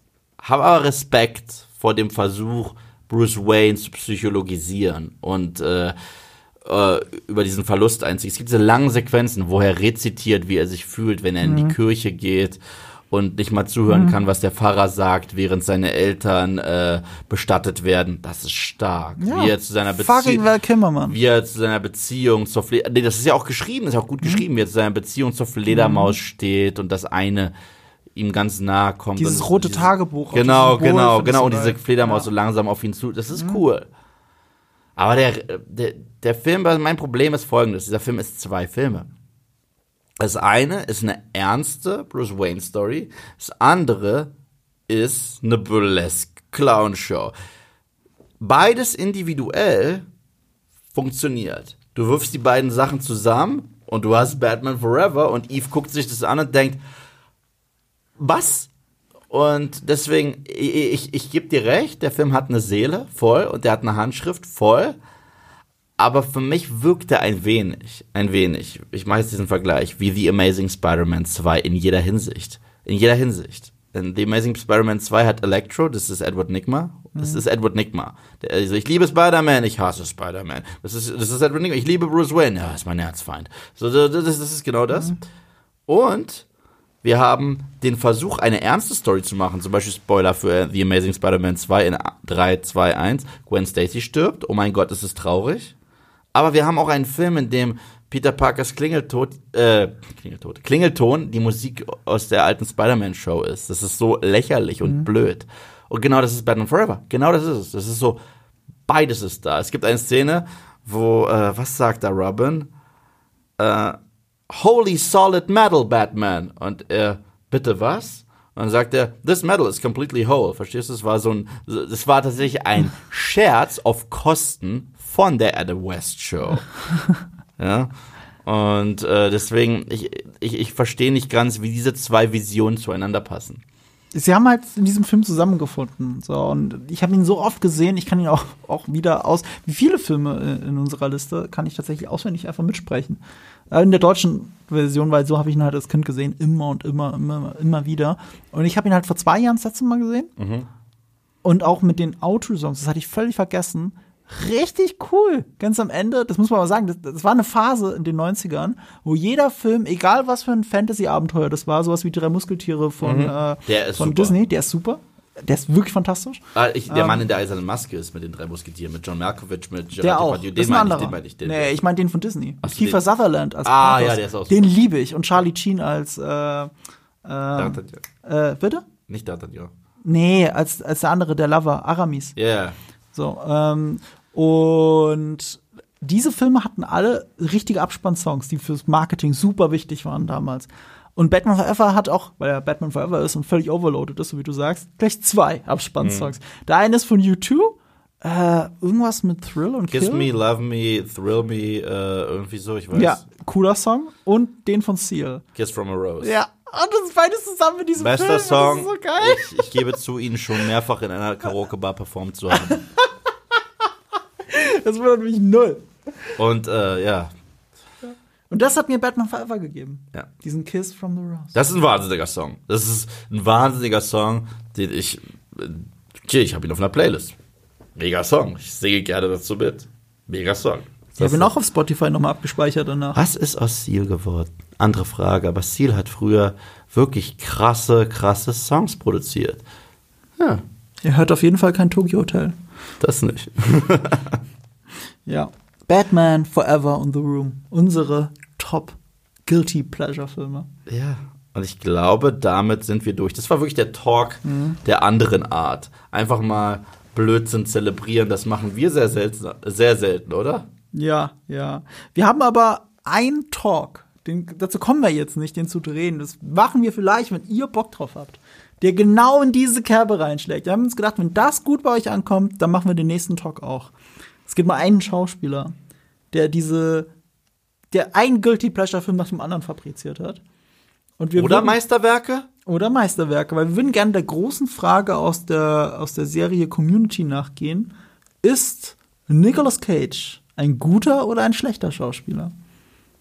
Ich habe eine Antwort. Ich weiß nicht, wie es mit dir ist. Ich habe eine Antwort. Ich habe auch eine Antwort. Und darüber werden wir reden, hoffentlich vielleicht, wenn ihr Bock drauf habt, in einem Nick Cage Special. Die oh, zehn yeah. besten Nicolas Cage-Filme.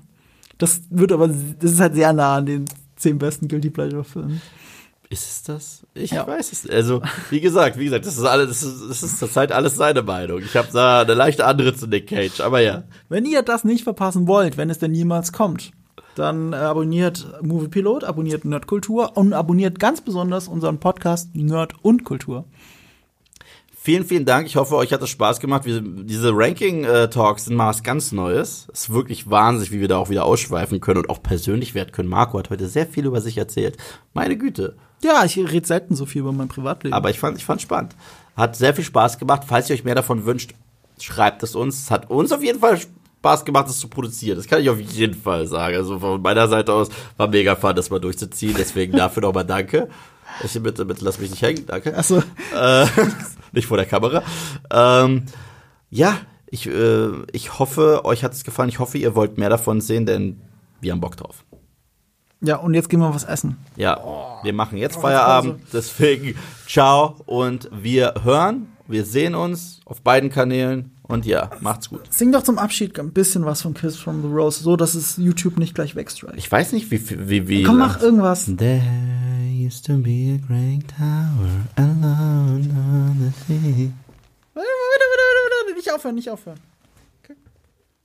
Ach so, nein, nein, nein, nein, nein. Weiter, weiter singe ich nicht, weiter singe ich nicht. Es ist ein wunderschöner Song.